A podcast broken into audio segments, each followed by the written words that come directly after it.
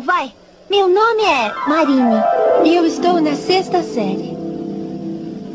Meu nome é Anne, também estou na sexta série. E o meu nome é Lucy, tenho 12 anos e também estou na sexta série.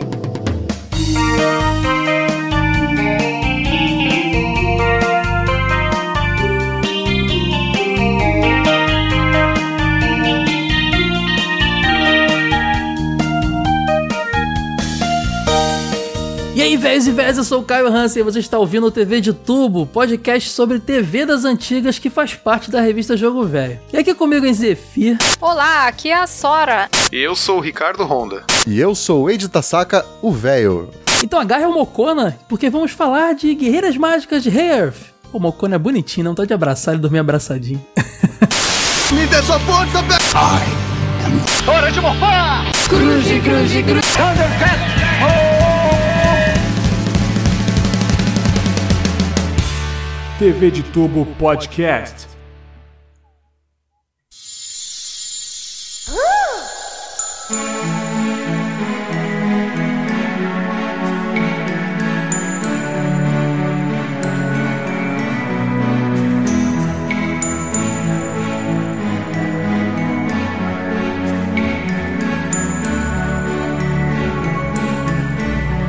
Tô muito feliz hoje por vários motivos. Primeiro, porque eu tô com meu amigo Ricardo Honda de volta aqui. Fala, Ricardo Honda, tudo bem, cara? Tudo bem. Gente, mó saudade de vocês. Já fazia mais de um ano que eu não participava e tô muito feliz aqui de contribuir com o TV de tubo do jogo, velho. Quem lembra do Honda aí, ó? Episódio de Flight, Honda, do Churato teve Honda, Sailor Moon, né, Honda? Tudo que é anime, tu tava presente aqui, né? Até no Mega Man bizarro, meio, Mega anime, meio Man, Mega americano, eu Manzão. tava aí. Pseudonime, né? Foi legal aquele episódio. Foi, Foi, legal, foi foi muito legal. divertido. Tem relação com o que a gente vai falar hoje, porque a gente vai falar de um anime que passou na SBT e era no mesmo bloquinho que passava o Mega Man. A gente via meio que tudo juntinho ali no sábado animado, no programa da Eliana de manhãzinha, que é o Guerreiras Mágicas de Rei Earth. E aí, Sora, Marro Shoujo, você que se amarra aí, ó. Anime de garotas mágicas. Cara, eu vou, eu vou falar logo de cara uma coisa. Já pode cantar a música? Não, a gente Aê! segura, segura, segura um pouquinho, segura um pouquinho. Segura um pouquinho. A Sora, ela pensa que aqui é videokê, né? Karaokê. Tomou Ela chá de alho e tudo, mano. Guerreiras Mágicas, pra mim, disparado, o meu terceiro anime favorito daquela época. Porque Cavaleiros e Hakusho na frente, né? Cara, Guerreiras Mágicas é muito, muito é, é- é desprezado. É um anime sensacional. Eu gostava muito, gosto até hoje. E- Gosto muito hoje. Se você, quem assistir hoje vai ver que o anime ainda funciona. Não está datado, envelheceu muito bem. Cara, Guerreiras Mágicas é videogame purinho. Purinho, Total. cara. Tem muita muito. cara de RPG, cara. Ele é Dragon Quest, é Dragon Quest em anime. É muita cara de muita coisa, na verdade, né? Ali era loucura. Vamos botar um liquidificador. A gente vai chegar lá. Tudo no liquidificador e bater, né? Honda, já que você não vem aqui há um ano, Honda. A Honda foi papai, gente. Já tá com o filho, já tá grande agora, mas tava cuidando do filhinho, né? Como é que tá teu filhinho, Honda? Fala pro Ele tá pessoal. aí. ótimo, já tá um otaku, já tá um gamer, tô colocando ele no caminho da luz. Porque senão, né? A gente sempre quer que o filho seja exatamente igual a gente, mas sempre muda, né, cara? Não tem jeito. Pois é, mas enquanto eu conseguir, ele vai ficar nesse não, caminho sim. é, leva ele pro, pro caminho nerd da força. Com Mas certeza. você lembra, Honda, da primeira vez que você viu Guerreiras Mágicas, ou você lembra da estreia? Qual a sua memória mais antiga com esse anime? Ah, pra mim, Guerreiras Mágicas tá muito ligado com Fly.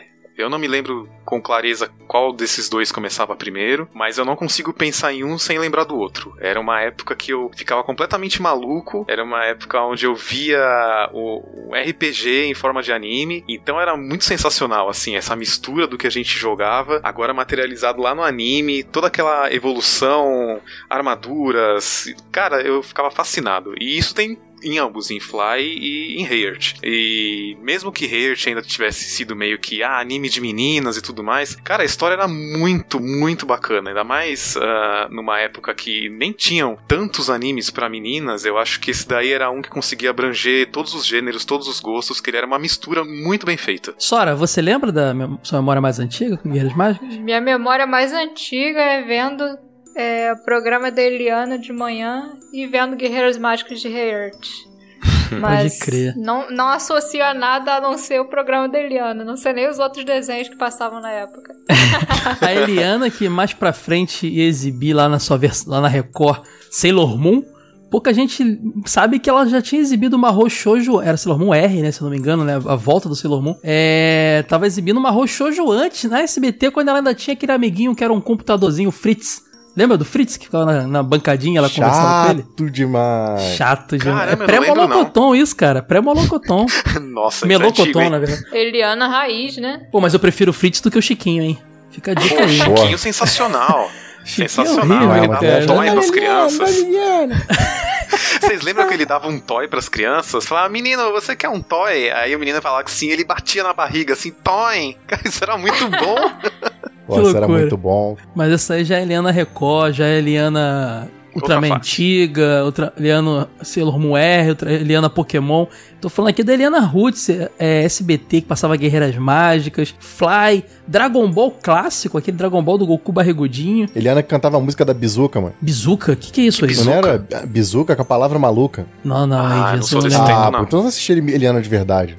Eu, não- eu lembro dos meus dedinhos, me- de polegares. Tipo, não, É, isso aí também. Eu lembro dos tutoriais que sempre exigiam uma tesoura sem ponta. Sem ponta e ajuda do papai e da mamãe pra cortar, né? Quando tinha que usar fogo. Sim. Pode Pode crer. crer. pode crer. Isso me lembra da Neo Azulay, cara, que morreu há pouco tempo. Um abraço que vale a homenagem aqui. Vi muito na Band de manhã da Neo Azulay. Também ensinava várias Saudoso. coisinhas assim. Algodão doce. Algodão doce. Pô, que triste essa morte da Neo Azulay. Vamos falar de Guerreiras Mágicas aqui. É, Eide, você lembra da estreia? Não lembro, cara. Tem uma falha moral bem forte aí, bicho. Eu assistia também, assistia, Ah, mas eu não me incomodava de perder episódios, então eu vi todo picotado. E eu só Uhum. fui dar devida atenção quando saiu o mangá na JBC. Comprei, fiz du- as duas coleções, mas o anime eu confesso que tem vários episódios que eu deixei passar. mas ó, antes da gente falar, vale mencionar que é um mangá de seis edições que virou um anime de 49 episódios. Então você imagina a quantidade de encheção de linguiça É, tem personagem que tem, não né, tem, cara? por exemplo, um- no, no mangá. Exato. Não, tem história ali que é demorado pra acontecer o negócio. Então eu entendo. Eu- eu- o anime ele é lento, segunda temporada principalmente. Ou o mangá é acelerado demais. A primeira fase do mangá é. Meu Deus. É tudo num dia, né? É sem respirar. Enquanto no, no anime tem, elas passam noite. A gente vai chegar lá, vai falar disso. Cara, eu lembro da estreia, porque eu tava no auge do, do, do anime, né, cara? Eu tava vendo. Eu vim lá da fase Tokusatsu, aí quando estreou Cavaleiro do Zodíaco, falando anime, anime, eu quero anime. É desenho japonês que a gente chamava. Comprava revista Herói e não sei o quê. E eu lembro que a revista, a revista Herói já noticiava os, os novos de- japoneses que iam vir e tal. E eu lembro que, pô, Dragon Ball, Fly, Mega Man, Street Fighter 2 Victory, aquele Street Fighter The Game, que era animação americana escrota, Nossa. e Guerreiras Mágicas. Era um bloquinho no sábado animado e chegou a passar na Eliana também, isso só mais pra frente. Lá em 98, sei lá, que foi passar direitinho na Eliana, inclusive passou todos os episódios e reprisou. Mas antes era sábado, 6 horas da manhã, cara, que passava esse bloco. E eu acho que Guerreiras Mágicas era o primeiro, era o primeiro que passava. É porque esse anime ele meio que sobrou assim. É, uma empresa chamada Alien International, International trouxe essa o Guerreiras Mágicas pro Brasil e tipo, eles tinham uma condição. Eles só exibiam, as, eles só liberavam essa série se o canal levasse os primeiros 60 episódios de Dragon Ball e Fly junto. É, na verdade, isso aí é meio ambíguo, sabe por quê, Sora? Não se sabe se só liberava Guerreiras Mágicas e levasse os outros, ou só liberava Dragon Ball. É que, na verdade, a Alien International, que era do Magrão, diretor do Gugu, Liberato, Isso. do Gugu, Caramba. ela queria vender o pacote, né? O, o É. Fly, o Dragon Ball e Guerreiras Mágicas. E a Manchete não quis, né? A SBT, Não. já que é, o, o Magrão tava lá dentro já infiltrado, conseguiu passar o pacote. Pô, a manchete falhou, hein, mano. É, a manchete pegou Sailor Moon Samurai Warriors, né? Aí É, porque Nossa. a manchete, ela, ela tava, tinha passado Cavaleiros, sucesso pra caramba, aí foi, esses animes vieram, aí começou a aparecer um monte de representante aqui no Brasil, trazendo um anime, porque, pô, deu, deu audiência, vamos trazer um monte, né? Só que a manchete, o que que ela fez?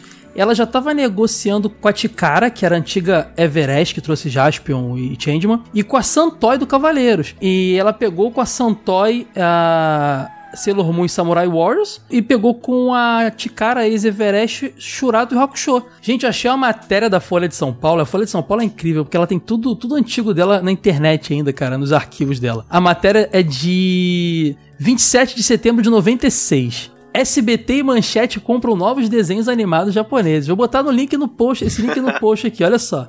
Do Daniel Castro, reportagem local. Executivos da Toei Animation, que produz desenhos animados japoneses, estão no Brasil negociando a venda de novos episódios das séries Dragon Ball com o SBT e Sailor Moon com a Manchete. Os novos desenhos devem ser exibidos no ano que vem.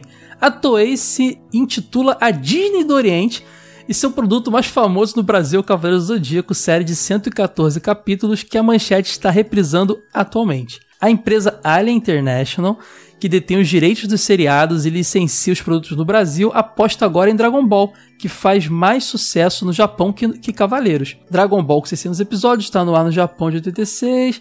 Aí vai falando aqui da, da série. O desenho estreou é, em agosto do SBT, exibido aos sábados, atinge média de 7 pontos de audiência. Olha a audiência do, do desenho no sábado. Cada ponto equivale a 80 mil telespectadores na Grande São Paulo. Caramba. O SBT já comprou os 60 primeiros capítulos de Dragon Ball e deve comprar mais 93. A Manchete já adquiriu 46 episódios de Sailor Moon e os japoneses querem vender mais 80. A gente sabe que a, a Manchete comprou a série original, os 80 seriam a, a temporada R em diante, né? E é isso aí, cara. Essa aí foi a época que a Alien International tava negociando essa, essa, essas séries. A Guerreiras Mágicas não é mencionada no texto, mas a gente sabe que ela veio nesse bolo todo, né? Olha que legal. Vou botar no post essa matéria, quem quiser ler a Folha de São Paulo ilustrando a compra da, das séries da Toei aqui na época. E a Alien Inter International ficou assim, pô, tô com um negocinho madeira aqui, tu não quer não? Não rolou, né, de cara. E aí É. foi, ela falou, botou pra SBT e foi, de certa forma, sucesso, porque acho que o canal que bateu mais de frente com a manchete anime na época foi o SBT, né?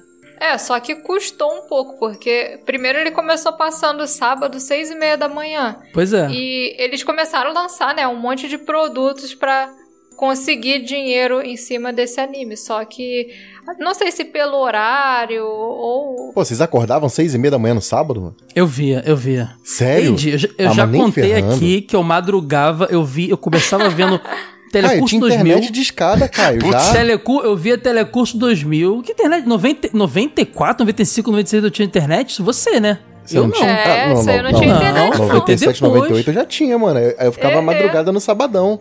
Não, eu tive, eu tive um pouco depois, cara. Eu tive um pouco mais pra frente, 99, por aí. É... E aí eu não tinha internet na época dessa, disso aí.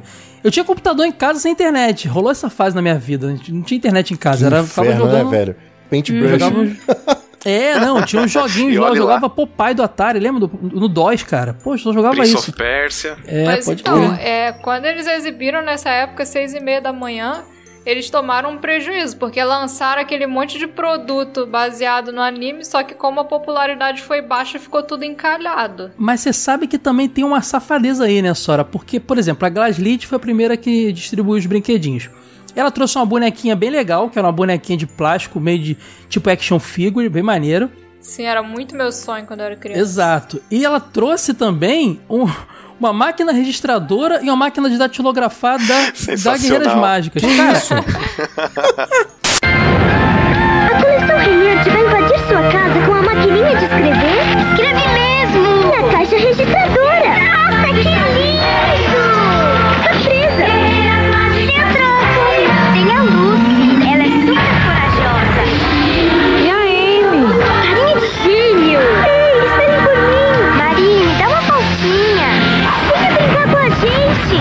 Tenho toda, e você? Coleção Reyer, da Glaslit.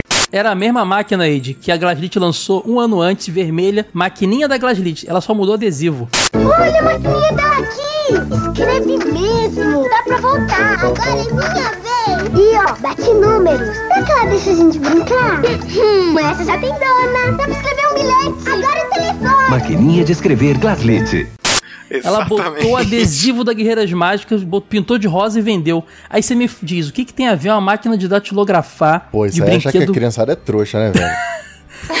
cara, não era? E não era, não. Fala sério. A gente não tinha acesso a muito brinquedo. O brinquedo que a gente tivesse com a cara da personagem que a gente via na TV, vendia, Ah, bicho, cara. pelo amor de Deus, tempos. cara, uma espiga de mira amarrada na linha e pronto, já tava brincando na rua. Isso aí não, não quero.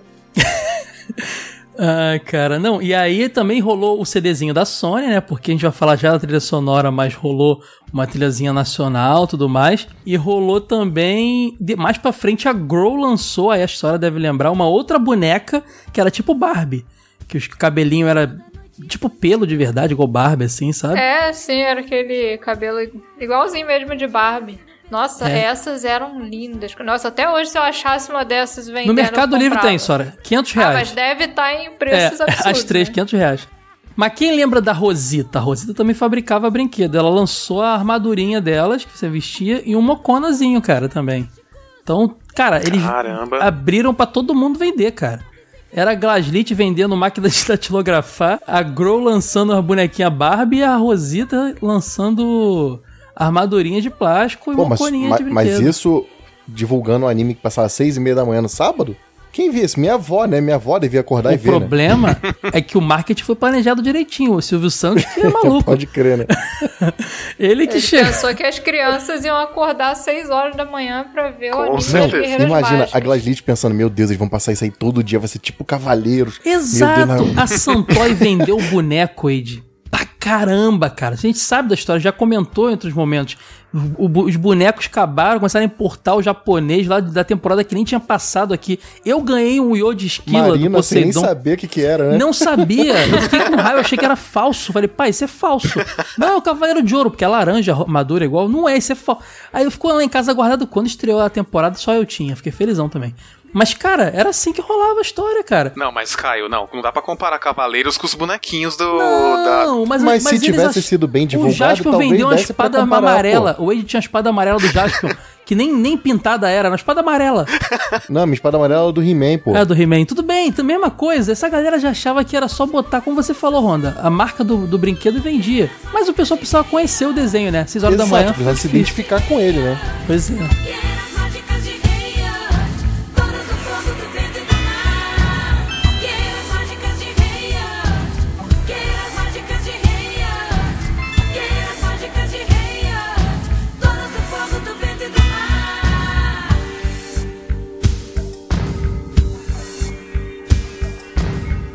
Esta é Zephyr. Vocês foram chamadas pela Princesa Esmeralda para se tornarem guerreiras mágicas e salvarem o nosso mundo. Como você atreve a falar com a gente desse jeito? Mais respeito, somos mais velhos. É o que pensa que está fazendo? A Princesa Esmeralda deve estar louca trazendo esses monstrinhos pra cá.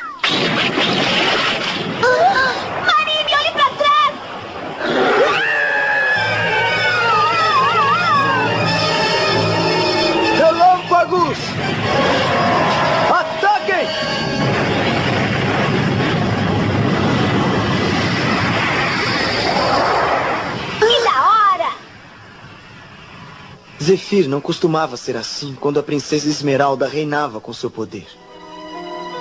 Humanos, espíritos, criaturas mágicas, todos viviam juntos em harmonia. Mas tudo mudou quando Zagar a aprisionou. Criaturas começaram a correr ferozmente por Zephyr. O nosso mundo agora está imerso em terror e medo.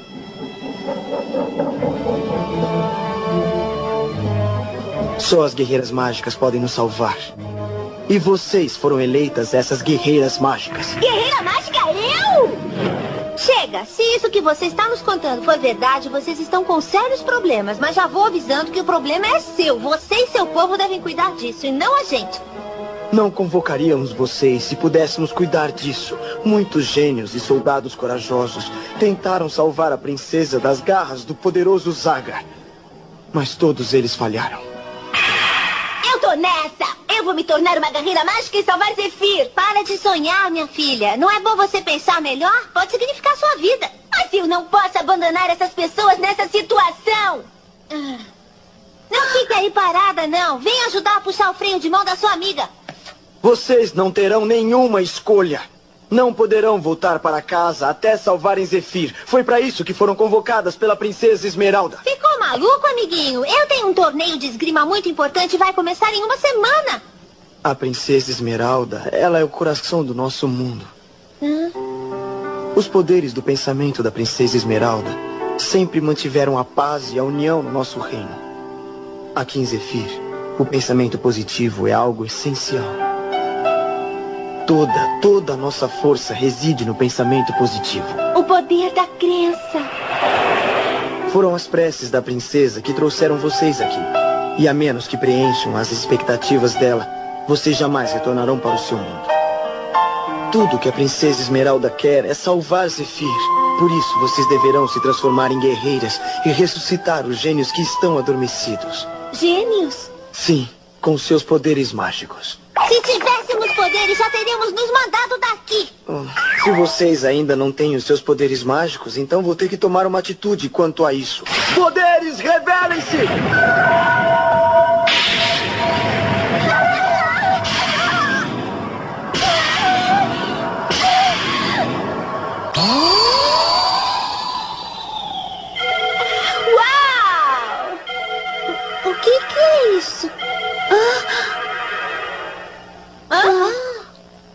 Eu pretendia dar a cada uma poderes mágicos diferentes, mas parece que eles mesmos escolheram suas líderes.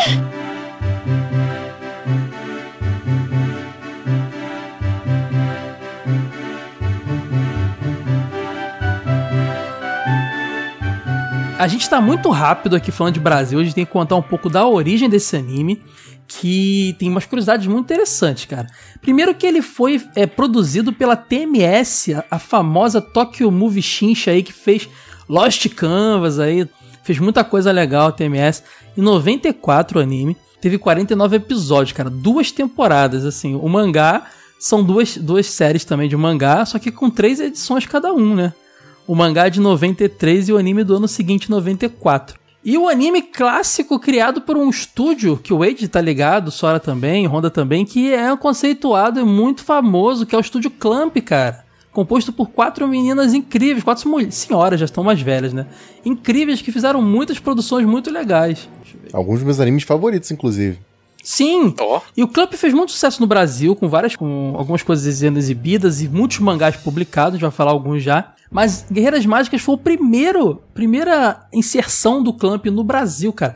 E o Clamp tem uma curiosidade muito engraçada, que a gente já fez um episódio com o Honda aqui de Churato, lembra, Honda? opa, que também estava estreando junto com Guerreiras Mágicas naquela época ali do, do- no Brasil e tudo mais, é, para concorrer de certa forma. E o Clamp, antes de ser um, um estúdio de mangakás e tudo mais, eles faziam o que eles chamam de os doujinshi, que era tipo uns uns Fanzinezinho, né? fanzine, né? Uns mangazinhos independentes, não autorizados, né? Às vezes, às vezes com personagens originais, às vezes com personagens já famosos. Um dos doujinshis que, que o Clamp fez no, no início da sua, da sua carreira ali era do Shurato, cara. Era um doujinshi do Shurato que elas eram muito, muito fãs. Era o Tenku Seiki Shurato Original Memory, o nome do, do doujinshi Que foda, que hein? bombou muito lá, lá no Japão.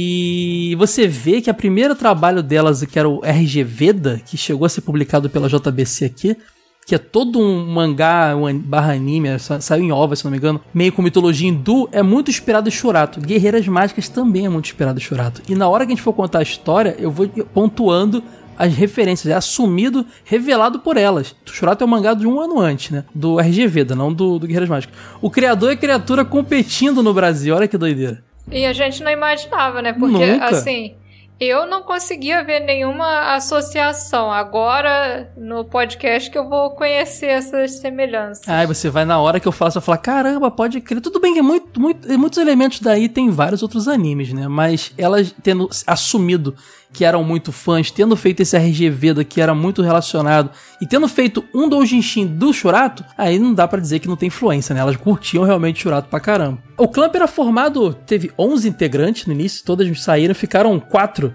E elas são umas mulheres meio doidas porque elas ficam mudando de nome.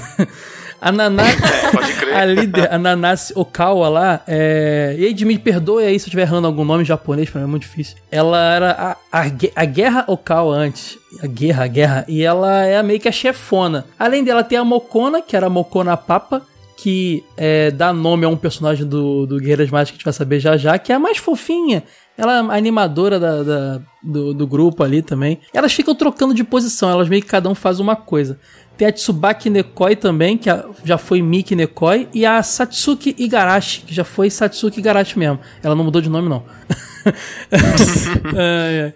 E, cara, é, esse, esse grupo produziu muita coisa legal. Pra vocês terem noção, Sakura Card Captors, um grande sucesso que a gente vai falar um dia aqui também, posterior. Outro Mahou Shoujo, outro anime de garotas mágicas, é deles. X. X era um mangá que saiu aqui Meu também. favorito, gosto muito. É, é, uma, é Sensacional. a obra-prima deles, na minha opinião. Tokyo Babylon também, os dois têm relação com o outro. Eu gosto mais de Guerreiras Mágicas porque tem um lance mais nostálgico pra mim, mas X é uma obra-prima, né? Não, Eide, publicado Tanto o aqui. filme quanto o anime. Sim, publicado pela JBC também, cara. Rolou aqui no Brasil. Angelic Leia também, de, da bonequinha. Nossa, esse é muito fofo. Showbiz também Show, foi publicado. Showbiz, eu lembro que eu li, Uhum. cara, na época, o mangá.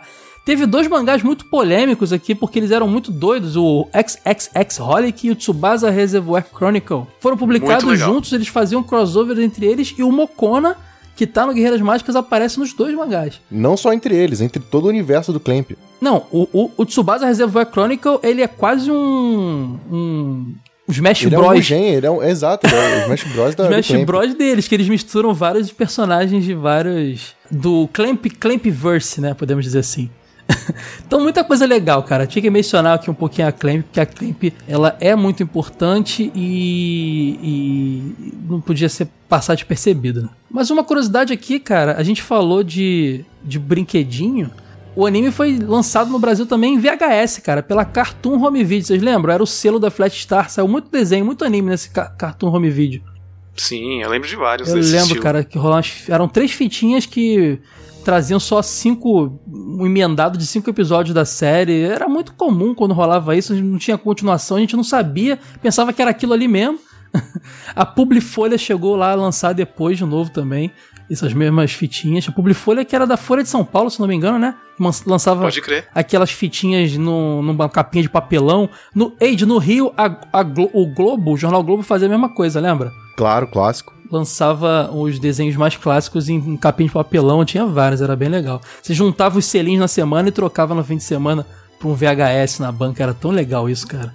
Nossa, eu lembro, eu peguei muita fita nisso aí. É, cara, eu lembro muito. Ó, tinha do Mega Man, tinha da, de vários, vários desenhos. Street Fighter 2 Victory tinha também, vários desenhinhos da época. E a abertura, cara, vocês lembram da abertura? Sora, esse até o momento. Ó, eu só lembro em japonês, aquela. Tomara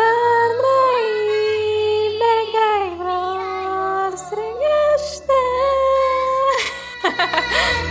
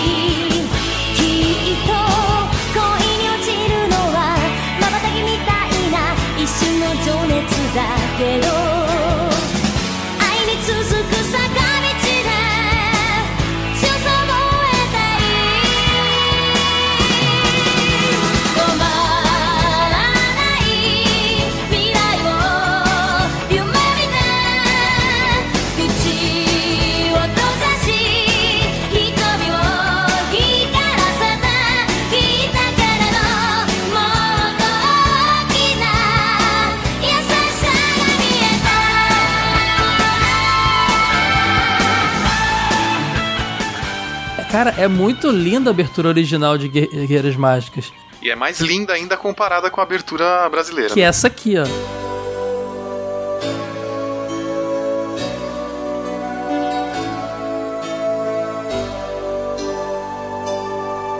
Nessa vida tudo é fantasia. Qualquer coisa pode acontecer. Todo mundo tem que ter um sonho pra viver.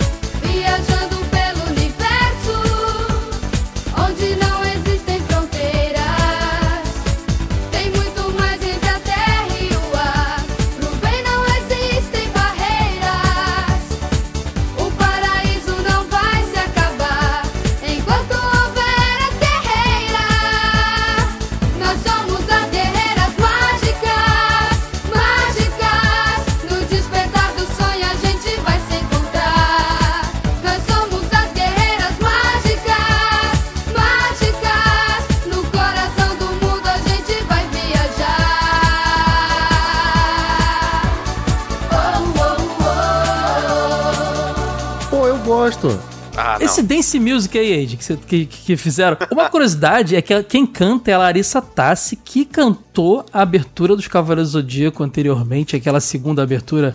É, Pegasus, que era junto com o menininho lá que fazia uma dupla. Só que tu- você vê que ela tava na fase já, aquela fase de mudança de voz, de adolescência, porque poucos anos depois a voz dela já tava mais engrossadinha, mais adolescente. Nessa, nessa música já tá diferente.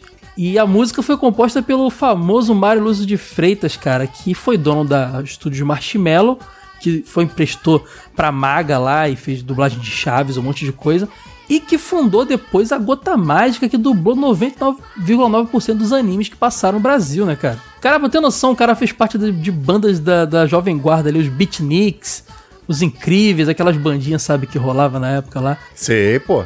Não, você. Eu sei porque eu estudo essas coisas, né? Você não, não tem porque saber que tu não. Eu acho muito Pô, interessante cara, essa acabei de falar que sei, pô. Não, tu tá zoando que eu sei, cara.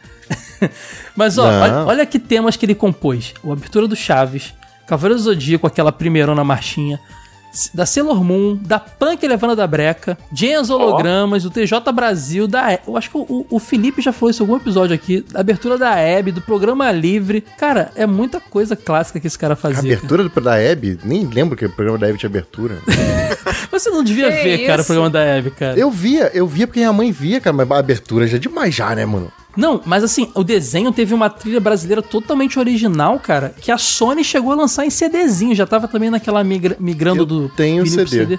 Você tem? Porque você foi um dos cinco que comprou, Ed, porque flopou bonito esse CD. Mas eu tenho.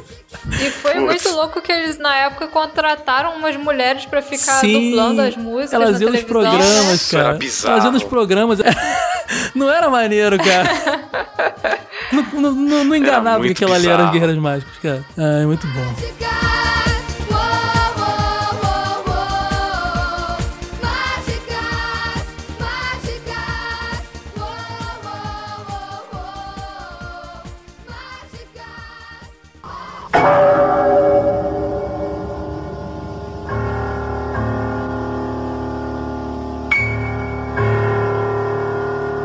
Então ela usou todo o seu poder restante para reunir as lendárias guerreiras mágicas, né? Quer dizer que a lenda era verdadeira, as guerreiras mágicas existem mesmo. Não se preocupe, Nove. Lendas são contos de fadas, nunca se realizam. Aquelas meninas jamais salvarão a princesa Esmeralda e muito menos chegarão a guerreiras mágicas. Tem razão. No entanto, eu vou querer que não as perca de vista um só minuto. Mais uma vez está certo.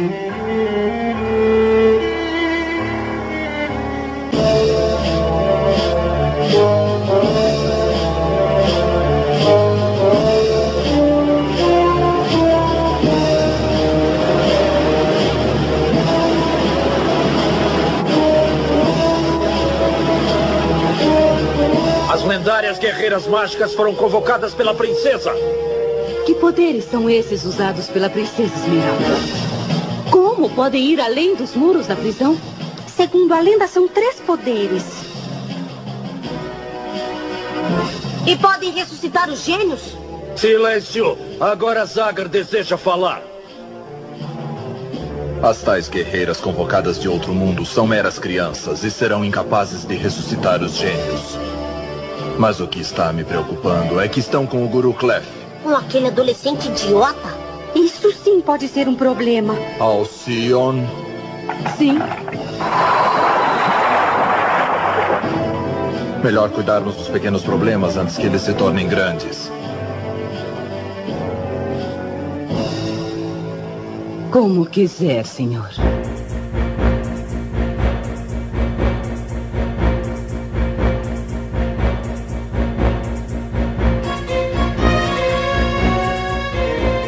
Honda, eu vou aproveitar de você aqui pra você me, Manda. me contar plot de Guerreiras Mágicas de Rei Elf. Então, o plot começa da seguinte forma.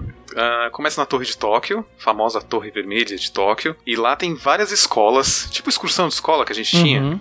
E aí, ah, as escolas a gente consegue ver que são várias escolas porque cada uma tem um, um tipo de uniforme, uma cor diferente, um, um formato diferente de uniforme. E aí ah, são apresentados os três protagonistas do anime, que a gente conheceu com nomes muito diferentes dos originais. É. A Ricardo era a Lucy, a Umi era a Marine e a Fu era a Anne. Ah, mas também, né? O brasileiro não ia conseguir se acostumar com um personagem chamado Fu. Mas, Sora, isso veio dos Masters. As Masters, as, as, VHS Masters vinham da, dos Estados Unidos. Isso foi igual Sim. aconteceu com Super Campeões que veio da Europa, por isso que a gente tinha o Oliver Tsubasa em vez de Tsubasa Ozora. Sensacional. Aconteceu com com o Samurai Warriors, que tinha lá o Hector Tristan, em vez de ter lá, sei lá qual é o nome original. Os nomes meio europeus, assim. Rolou muito isso. É, que aqui no Ocidente a gente não conseguiria se adaptar a certos nomes, Ah, né? consegue sim. A gente falava Shiryu, a gente falava Shun, minha mãe, minha, minha mãe achava que era Exu, ficava, filho, para de falar Exu. minha mãe, Tem Alcione no anime, você não vai se acostumar com os nomes? tem Alci... Ah, mas a original é Alcion mesmo, cara. Então é só virou Então, Alcione. então, já tá acostumado. Faltava cantar um sambão, né? mas, cara. Não eu deixa fico- o samba Exato. morrer. Ela vinha lutar cantando A Sora samba. quer cantar qualquer coisa hoje, reparou, mano? A Sora tá hoje modo karaokê ativado. Cantei até japonês hoje, meu Mas eu Deus. fico pensando como é que seria se Cavaleiro tivesse vindo com Max de Pégaso, com Léo de Andrômeda, sabe? A gente ia tá- Sucesso igual. a gente, ia- a gente não, a gente já tá acostumado com esses nomes. Porque eu me recuso a falar Ricardo, Umi e Fu. O mangá da J, a JBC publicou o mangá aqui. Na primeira vez que ela publicou, naquele formato meio tankô, lá no início dos anos 2000, é, que é um formato que é metade do japonês, do tankobon lá, é, ela publicou, respeitou o que a gente conhecia. Mas tinha vários erros de tradução, mas respeitou lá é, é, é, Lucy, Marine e N. Assim como ela fez com Samurai X, né? Que ela chamou de Samurai X na primeira publicação. Também.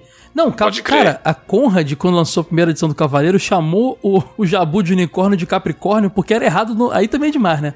Porque era errado na dublagem. crer, no anime Ela era. tem que seguir o erro, pô. Porra, é, aí não, é demais, mas tudo bem. Isso é fidelidade, cara. Isso é comprometimento. Então, elas, eles fizeram isso. E aí, cara, é na segunda versão que saiu lá mais tarde, acho que 2011, se eu não me engano, que já era respeitando o formato japonês e tal. Foi em eles- seis volumes também. É, eles, eles corrigiram os nomes originais. Isso me incomoda, porque eu gosto de falar Lucy Marine N. Eu vendi as versões antigas e tem as novas.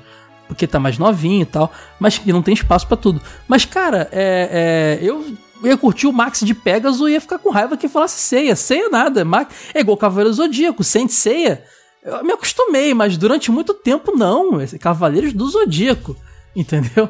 Então, assim, Pode crer. Chatão, hein, Caio? eu era, eu era, eu era chatão pra caramba. Ai, ai. Os nomes originais, é, é, Umi, é, é, é, Fu, Ricardo, tem a ver com os elementos, Tem a ver com que, os ela- elementos. que elas vão adotar. É. Lucy tem a ver com Lúcifer, talvez fogo, não sei. Putz. Marine, mar, tu- tudo bem.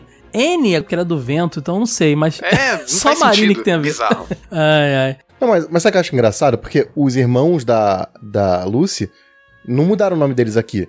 Então ela é Ricaro, aí o irmão dela é Massaro. Então tem. Sabe, os nomes são bem parecidos.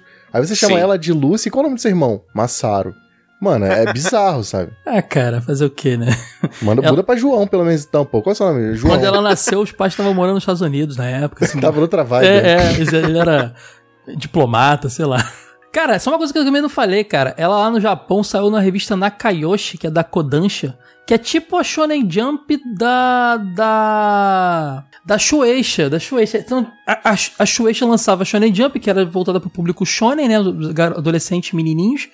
E a Kodansha publicava essa, essa Nakayoshi, que era pra menininhas, do público shoujo, né? E, inclusive, essa, a Nakayoshi publicou que o Hector Yui, que passou aqui no Cartoon Network, que era uma guerreira, era uma garota mágica meio tecnológica, Sailor Moon, Sakura, a própria Guerreiras Mágicas, pu- publicou muita coisa legal.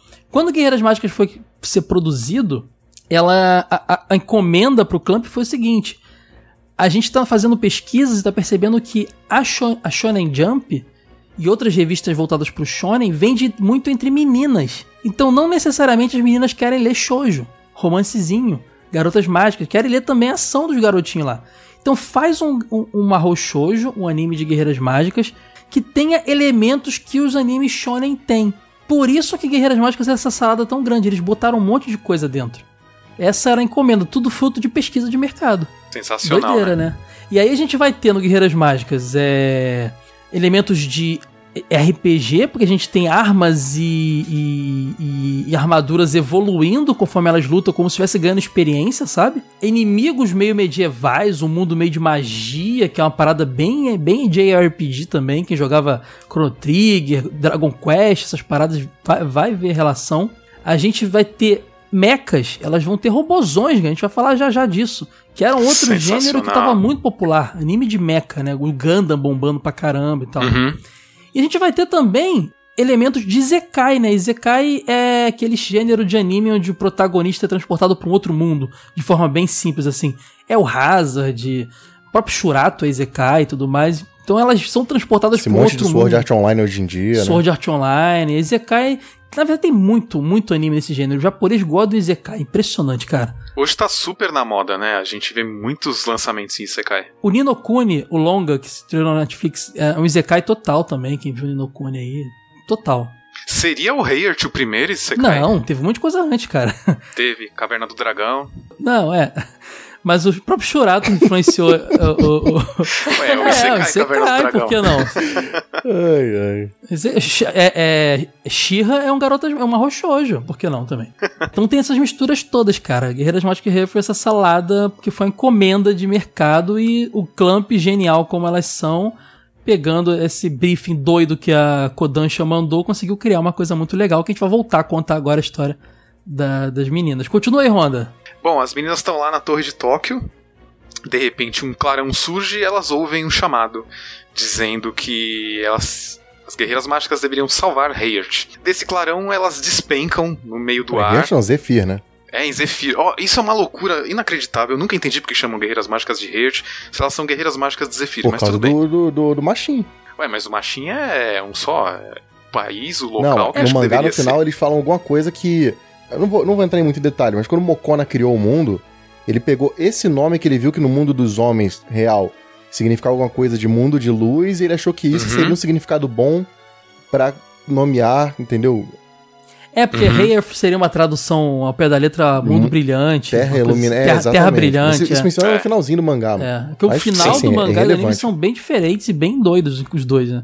Super É. diferentes. Mas é, Zephyr que é o mundo, cara. É- É que nem é o Hazard, que no- na dublagem virou Ela Aventura. Quem levou esse anime na Band Kids aí? Pô, Ela Aventura, Ela Louco, Aventura, né? muito bom. Era eu, mas aí foi a dublagem que cagou o bagulho. Porque o nome é o Hazard, porque o nome, o mundo que o garoto vai é o Hazard. Só que na Mas, dublagem. cara, Ela Aventura é maneiro, cara. Eu É, mas mudasse a o desenho também, né?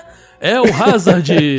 aí começava o garotinho vai pra Ela Aventura. Não faz o menor sentido aí. Pô, deixa- mudasse o nome do desenho também, então. Ó, vou re... Caio tá chatão, hein, Caio? Caraca, Caio. Ah, gente, não, tô, tô só coerência, né, cara? Pô, vamos, vamos lá, né? O roteiro não é tão difícil Cai assim. criança, cai criança comia é, biscoito fofo com a, com a cara enfiada no pote, agora que fica exigindo. Eu fingi que era ração de janeiro. A gente vai falar disso um dia de novo aí. agora. Não é, não é dia pra isso, não é hora pra isso, não. Mas é- elas são transportadas pra, pra Zephyr, como você falou, ô Honda, e recebidas pelo Isso. Guru Clef, né? Que é um típico guruzinho de RPG, né? Exatamente, em forma de criança, mas com uma sabedoria, explica pra elas que é um mundo regido por regras próprias dele e que elas foram convocadas pra salvar esse mundo. Ele é a versão bonitinha do Mestre dos Magos, né? É, pois é. Total. Não, e é um mundo que é um mundo que é, é- é regido por magia, né? Tem vários mundos ao redor, Exato. mas Zephyr é regido por magia. E que vem do coração deles. Então é um negócio bem, bem bonito, né? E é um mundo muito louco que tem terras flutuantes, peixes voadores. Sensacional, Tem né? um cavalo, a, a, a Alcion lá, a vilã, parece um cavalo, cara, de fogo, assim. É, elas tão, começam caindo e elas caem nas costas de um peixe voador, mano. Exato, cara. Exato. É muito maneiro, cara. A estética de Guerreiras Mágicas é sensacional. E o traço é muito diferente das outras, outras coisas que a Clamp fez depois. Que elas têm uns olhão grandão, sabe? Depois ela Muito. mudou muito o traço. Você vê no. Depois não, até antes, no X Na mesmo. segunda parte do mangá você já vê a diferença. É, Uhum. parece, que foi, parece que foi encomendado uma coisa mais caricata, porque o próprio X que saiu antes, se não me engano, ele era corpos mais alongados, detalhes mais finos. é, e você vê. Cara, ele- acho que o X, o X não, deve ter saído antes o RGV e o Tokyo Babylon. RGV, né? Acho que o X é depois, hein? O X de 92, a publicação, e o Guerreiras Mágicas de 93. É um aninho antes, mas, tá, mas saiu antes. O RGV do Tokyo Babylon também tem, tem essa característica Sim, bem sim. diferente, né? É aquele lance do- dos três colegiais que ganham poderes mais, mais marrochoso possível, né? É engraçado que até quando elas chegam lá, elas são aquele típico protagonista que, sei lá, só quer voltar pra casa, né? Elas não querem saber do que tá acontecendo lá ou tá deixando de acontecer. Sim, tanto que até a Marine fala que tem o concurso. O concurso não, tem o campeonato, né? De esgrima. Então elas Isso. têm várias coisas pra fazer e né, a gente só quer ir embora, né? A que fica mais compenetrada ali é a Lucy, né? Ela quer Sim. realmente ajudar aquelas, aquelas pessoas, só que as outras ficam meio assim. Elas têm personalidades muito diferentes. Elas não eram amigas no colégio. Elas eram de, de, de, de, de de escolas, escolas diferentes. diferentes. Por isso que os uniformes são de cores diferentes. Isso aí dá um lance meio Super Sentai no negócio, né? A Marine de Total, azul. é muito Super a Sentai. Lucy de vermelho e a, e a, e a Anne de verde, né, cara? Que cada uma é de um, de um colégio. E cada uma tem uma personalidade totalmente diferente. A Marine é aquela garota assim muito bonita, rica, ela é toda O patricinha. colégio de ricos que ela faz parte. Luta É, esgrima. Já a Anne é a nerd, né? Ela é inteligente, mais ponderada. E a Lucy é aquela menina desajeitada, com jeito de moleque. É, exatamente. Cab- É a mais cabelo mais baixinha, que curto, parece né? ter menos idade do que tem. Cara, tem, É. um, tem um, um, um comercial que a Clamp lançou, porque quem já viu revistas é, semanais de mangá, o Wade já teve acesso. Antes de sair o, começar a ser publicado o mangá, sai um anúnciozinho. Às vezes algumas edições antes do que vai vir, né? Tem uma arte do Guerreiras Mágicas que elas são diferentes. Principalmente a, a Lucy, ela tinha, teria o cabelo comprido. E quando estreou o negócio, ela tem o cabelo curtinho, só com uma trançona, né? É muito engraçado o cabelo dela. Pode crer. E, e, cara, ela- até você tá falando da esgrima, né? A arma que a Marine vai ganhar lembra muito uma espada de esgrima. A Anne, ela fazia arco e flecha na escola.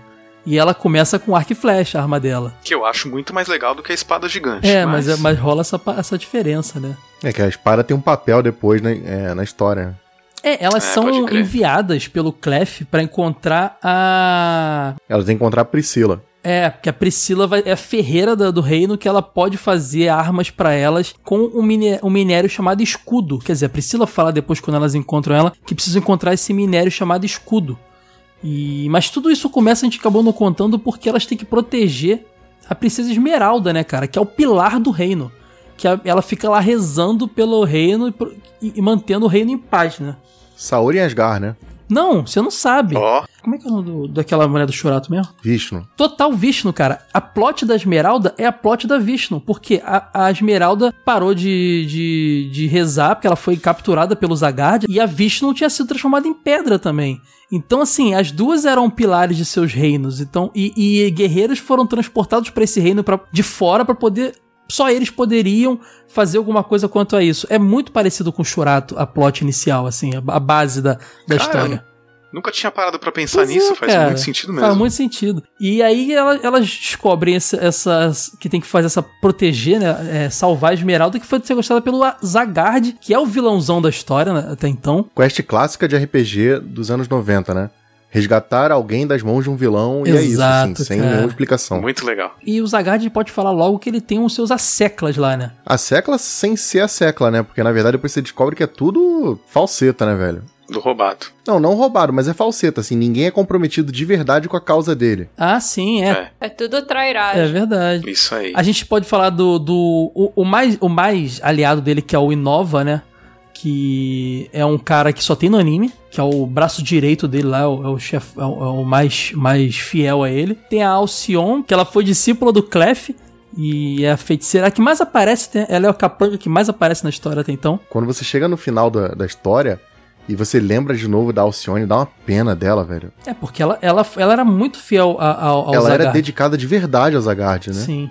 Era, até o final. O Ascot, que era um garoto, um garotinho de. Ele, ele até lembrava, eu confundi ele um pouco com, com o Clef, porque ele também era um garotinho novinho, se bem que Clef já tinha 470 Maguinha de anos. franjinha, né? Maguinho de franjinha, com, que tampava o olho, meio emo ali e tal. É, ele, ele invocava uns, umas feras, né? Poderia invocar uns monstros, né? Tanto é que na segunda temporada ele vai ter.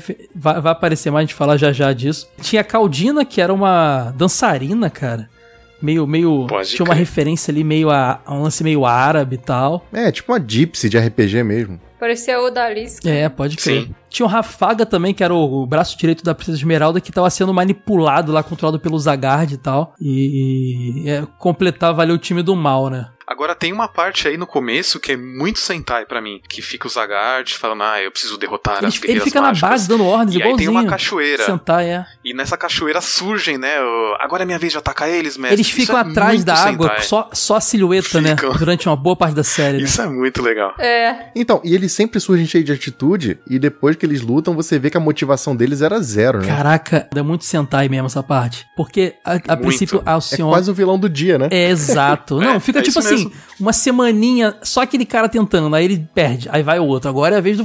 É, você você o que não custava pode. irem os três juntos, assim, tipo, elas são novatas, vamos os três juntos matá-las. Só depois todo Acabou. mundo perde que eles entendem que talvez tenha que se unir, né? Cara, mas no comecinho faltou citar também que tem aquela primeira luta contra a Alcione, que elas ainda não têm nenhum poder, né? Elas estão fugindo, depois que elas encontraram o, o maguinho lá, e elas Sim. descobrem a magia, né? A Lucy usa magia sem ter conhecimento nenhum sobre isso. E ela descobre que ela, ela sente uma coisa como se fosse queimando ela por dentro, as palavras estão meio que na, na boca dela, ela consegue começar a soltar magias. Que só funcionam naquele mundo, inclusive. Pois é, é quando elas ganham as armaduras e suas armas também, elas vão descobrindo esse poder que elas têm. A armadura elas ganham da seguinte forma: elas ganham uma luvinha que bota na mão com uma safira, né, uma pedra, e essa pedra meio que controla tudo, né? Vem a magia delas, guarda as armas ali dentro. Igual RPG, cara, onde você guarda aquele inventário de coisa. Não, armadura que evolui. Quem, de onde será que a gente viu isso, hein? Pô, RPG pra caramba. Legal E, demais. cara, e elas meio que vão aprendendo, a- ela- como o Ed falou, a magia tá dentro delas. Elas, na hora do desespero, e cada uma tem um episódio lá focado pra poder vir, a magia meio que vem na hora certa pra poder salvar o dia. E detalhe, elas vão evoluindo, né? Que a, a própria Lúcia, ela tem a flecha de fogo, e às vezes é flash flamejante também. Vira raio vermelho, já foi, já foi dança da, da chama. Cara, vários nomes diferentes, vai evoluindo a parada, sabe? É, eles justificam porque eles falam que nesse mundo tudo é movido pela, pelo coração e força de vontade. Então, quando você tá muito pressionado, é aí que você apela pros seus sentimentos mais profundos e consegue descobrir a magia, né? Pois é. A própria Anne, ela, tu vê que ela é o personagem do RPG da cura, né, cara? Ela tem o sopro de cura. Uhum. Que é, uma... Ela é a healer, pode crer. é, o poder do Total. vento é um, um soprinho lá de vento que cura. Mas ela também é porradeira. Ela tem a tempestade verde, que, porra, é mó porradão de vento. Tem o escudo de vento, que é um escudo que protege todo mundo. Tu vê que ela é, ma- ela é mais defensiva do que ofensiva. Ela é o Shun de Andrômeda. Sim, e elas ficam mencionando o tempo inteiro RPG de videogame. Nossa, isso que a gente tá vivendo parece um videogame, parece um RPG A Lucy, e tal. ela é nerd, né? Ela, ela, é- ela é otaku. A Lucy, né, Sora, que você tava falando, ela é, é bem otakuzinha. Ela Isso. curte jogar videogames, paradas e tal. Então ela, ela mais traz essa referência, se eu não me engano. É engraçado também mais pra frente, quando aparecem os gênios e tudo mais, que até a Marine cita, fala, nossa, eu me sinto num filme do Godzilla. então eles sempre fazem essas relações, assim, é muito bacana. A Marine também é porradeira, cara. Ela tem aquele poder dragão marinho, que é o primeiro que aparece, que parece um dragão feito de água, Shiryu total. Shiryu, né, chefe? Shiryu, Shiryu, total. Só que ele é um Shiryu meio Ikki, meio Yoga, entendeu? É que são só três, cara. Tem que compilar as É, personalidades não, tudo em ela, um só. ela compila três, e aí a, a Anne é o Shun e a Marina é o Seiya. A, a, a Lucy é o Seiya. Cara, ela tem o grande tornado de água, lá, o tufão azul também. E depois ela aparece com poderes de gelo também. Mostra que ela consegue usar várias formas d'água diferentes, né? Muito legal. Elas têm um ataque juntos, né? Aquele turbilhão de luz, que elas já atacam juntos, é muito legal também. Cara, todos os clichês de, de animes da época que bombavam, tava tudo junto ali, mano. Sim. Mecha, lance de RPG, personalidade. Isso porque a gente não marcante, chegou no doida. Mecha ainda.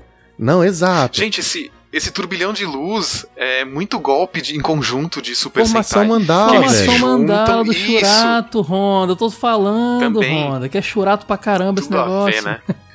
E elas, quando encontram lá a Priscila, a Priscila fala pra elas que, pô, preciso do, do, de um metal raro chamado escudo, e só com eles eu vou conseguir fazer o, o- o- a encomenda que o. o Pro japonês chamar de escudo, assim, deve ser uma parada super diferentona, né? É, Pra cara, gente, escudo. tipo, metal se chama escudo, sério. A gente, adamantio, né? Que ó, Wolverine lá, um negócio diferente. Mas, porra, Ou escudo. tem uma curiosidade aí que eu acho que vocês não sabem. Hum.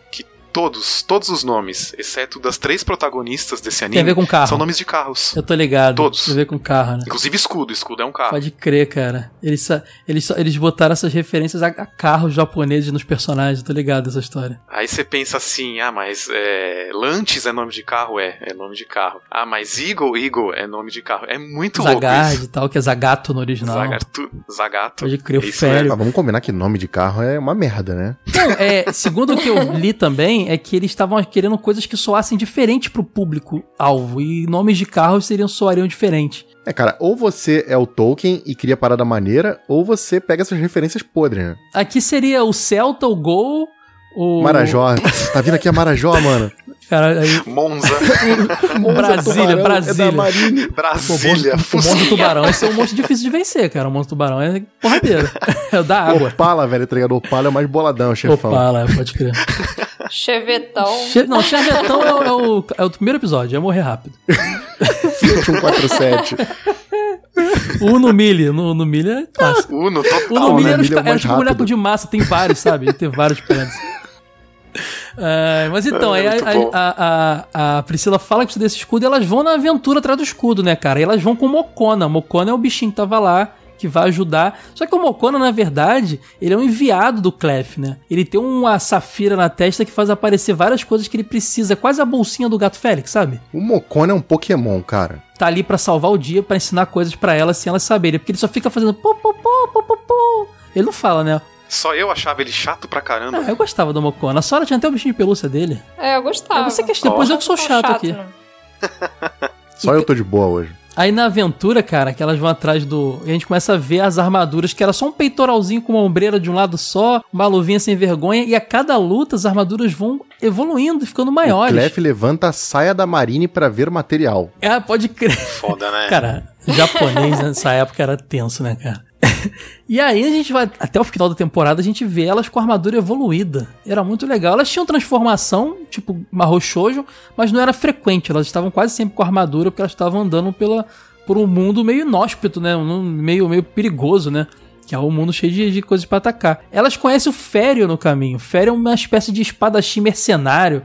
É um É cara na Floresta do Silêncio, né? Exato. Ele tem um espadão e uma cicatriz na cara e ele acaba virando aquele cara que aparece ali pra ajudar elas sempre que precisa, sabe? Tipo o Tipo um guarda-costas. né? Tuxedo Mask da Sailor Moon, sabe? Pode crer, pode crer. Só que diferente do Tuxedo Mask, ele não se apaixona pela, pela Lúcia, protagonista, não. É pela N, né? A mais boazinha de óculos. É o parzinho dela ali. Rola um, rola um o lance. cabelinho dele é verde, ela se veste de verde. É, rolou, rolou lance. Todas elas vão ter namoradinho, mas algumas é só depois. Mas é bem- aí que vem bem, bem shoujo mesmo, que é o lance do romance envolvido, né? Porque no Shonen a molecada só quer ver porrada e sangue, né? E violência. Ali que ele se... O Goku casou com a Tite e acabou. Ignorou, virou o pior pai do mundo, o pior Não, marido. ele casou sem saber que estava casando. Exatamente. Pode crer. Não, ali não. Guerreiras Mágicas tem um romancezinho, tem, tem outra... É, é legal o negócio. Até a motivação do vilão é um pouco. Um pouco não, total né? romântica, Total, é linda. Totalmente. Quando né? chegar É. lá, o pessoal vai explodir a cabeça aí. Plot twist é sensacional. Total. E aí, cara, eles vão. Aí a história vai seguindo, eles enfrentando os asseclas do Zagard e evoluindo suas armaduras. E depois que, ela, que elas, ganham, elas ganham as armaduras, a Priscila no anime morre.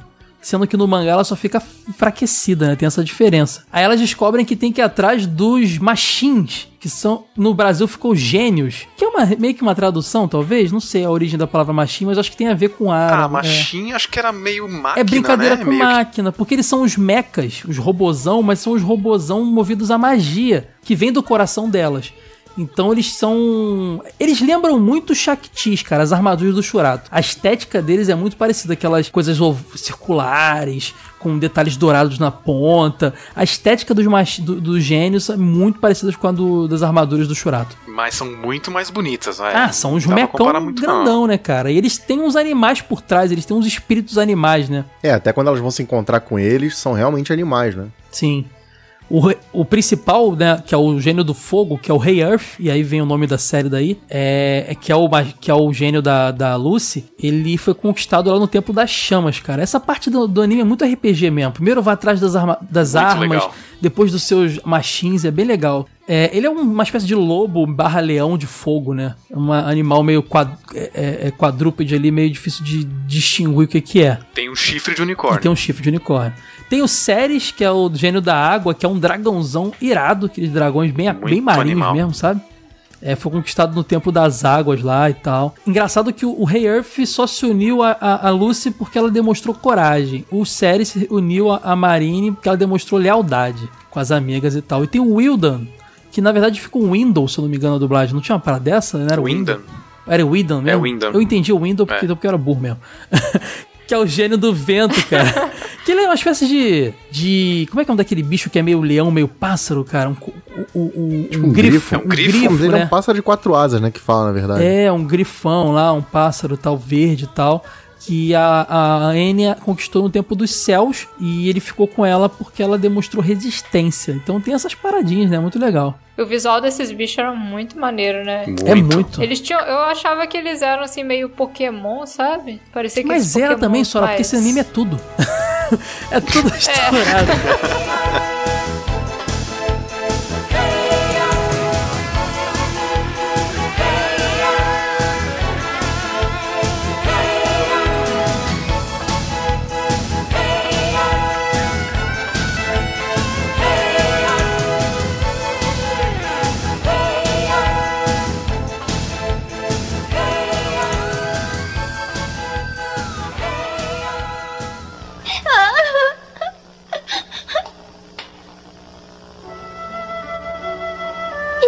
acho que devo ter deixado minha carteira na minha mochila. O pior é que eu não tenho dinheiro. Tudo que eu tenho é isto.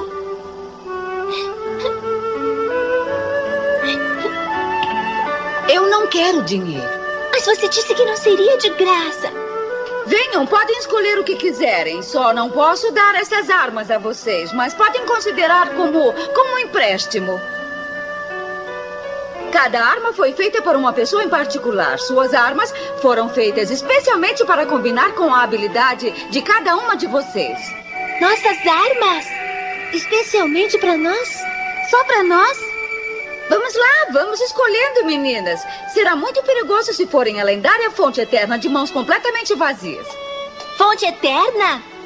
Foi o que eu disse. A minha missão é forjar uma arma diferente para cada uma de vocês e para seu próprio uso. De tal forma que, com cada uma delas, se tornarão verdadeiras guerreiras mágicas. Obrigada. Não me agradeçam ainda, pois terão que conseguir a matéria-prima.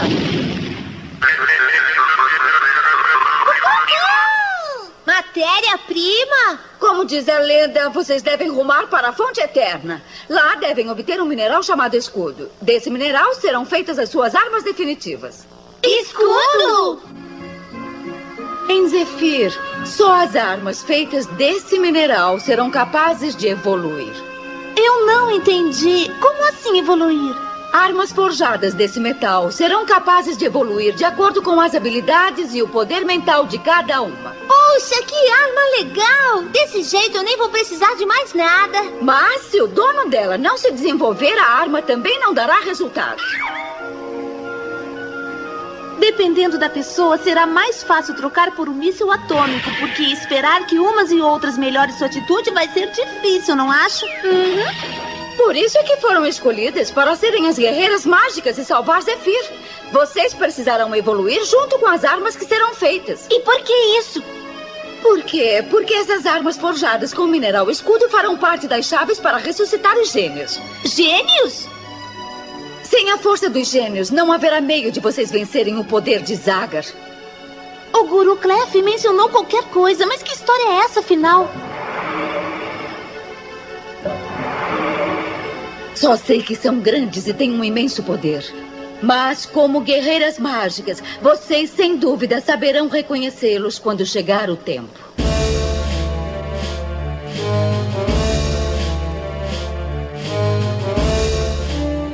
Chegando no final da primeira temporada, a gente descobre que, na verdade, é- era tudo uma mentira. Elas estavam sendo enganadas, né? Então, na verdade, eh, as guerreiras vão derrotando um por um dos asseclas, né, do, do Zagard, até enfim ter a luta derradeira contra ele, contra o chefe dele, Uhum. que era o Zagard. Uma luta muito bacana, muito violenta, entre eh, basicamente uma, uma luta de mechas. E aí, quando ele morre, eles descobrem que ele não era o vilão, que na verdade vilão era a Esmeralda.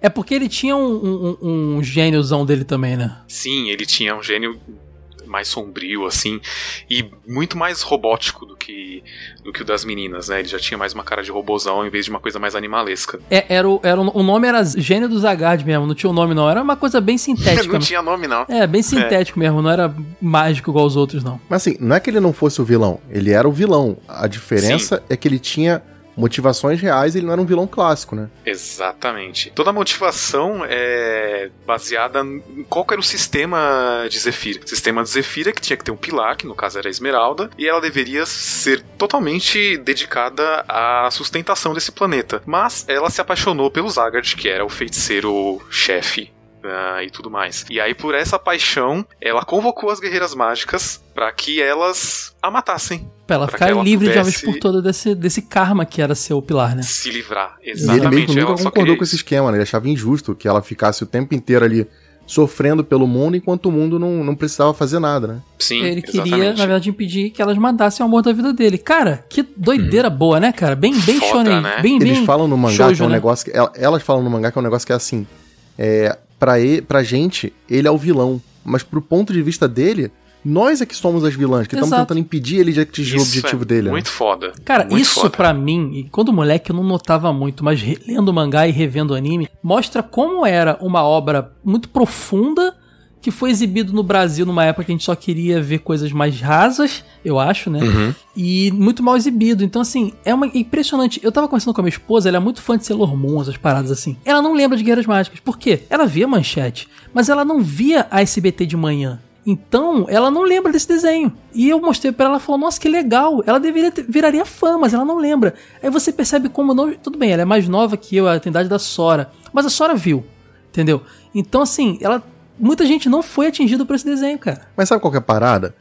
Porque esse plot twist, ele não é construído na parada inteira e você vê ele acontecer Não, no é final. na hora, Ele cara. vem na tua cara do nada. Então você tá acostumado a ver, por exemplo, no mangá, essa coisa do RPG, da quest e tudo, ela acontece 90% da história.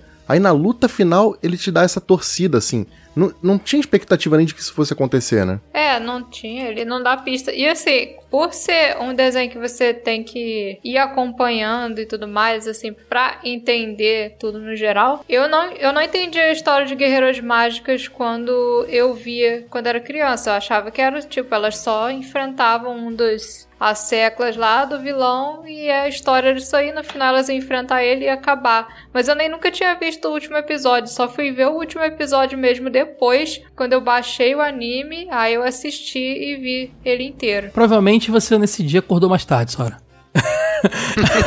você perdeu. Ih, mãe, já tá passando já o, o- sei lá, que passava de sábado mais tarde. Seis sei e meia da manhã, né? É, aí você perdeu, aí perdeu todo a, a- a sentido pra você.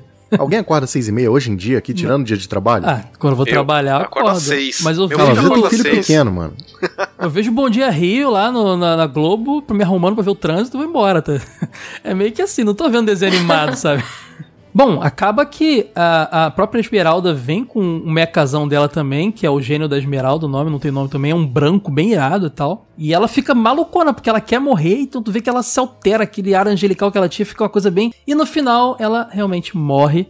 Ela era representada como uma criança, né? E depois ela Sim. aparece como uma adulta. Exatamente. Pra ver já a mudança de postura dela e ela fica bem mais agressiva e fala: Não, eu eu chamei vocês pra vocês me matarem. É, é esse. É isso que vai salvar é, Zephyr. Ela vocês manipulou me todo matarem. mundo envolvido no, no E o negócio. pior é que o Clef sabia de tudo isso desde o começo, né? Sim. Porque ele era muito fiel a ela, né? Então ele tava seguindo o plano ali junto. Ele então. sabia o que ia acontecer, mas ele em nenhum momento podia avisar isso. Até porque elas caíram no mundo que elas não entendiam nada. Então elas achavam que ela estava fazendo aquilo que era certo e que era o bem. É, lembrando que elas são convocadas porque elas que podiam despertar os gênios, né? Tem um porquê também. Era uma coisa meio. Tinha, tinha uma, uma espécie de. Como é que eu vou dizer? Não é tradição. Tinha um. um- um- É, uma lenda. Uma que lenda, era contada para poucas pessoas. Inclusive, o Fério sabia também da lenda, mas não era uma coisa comum de que três guerreiras viriam do outro mundo e que elas conseguiriam pegar as espadas que seriam as chaves pra despertar os gênios. Exatamente. Cara, muito, muito RPG. O tempo inteiro você tá falando. tô- É muito RPG isso, cara. E aí, depois dessa luta, é, fica um clima super pesado, porque elas matam. Aí o Guru Clef fala: Bom, vocês cumpriram o papel de vocês, um abraço. Tchau. E elas voltam pra Tóquio e elas se abraçam e choram depressivas, porque. E elas aparecem Toda aquela aventura. Na Torre de Tóquio no mesmo minuto que saíram. Não passou um Exato. minuto, um segundo. Uhum. Parece até que era um, um sonho coletivo lá, uma histeria coletiva, né?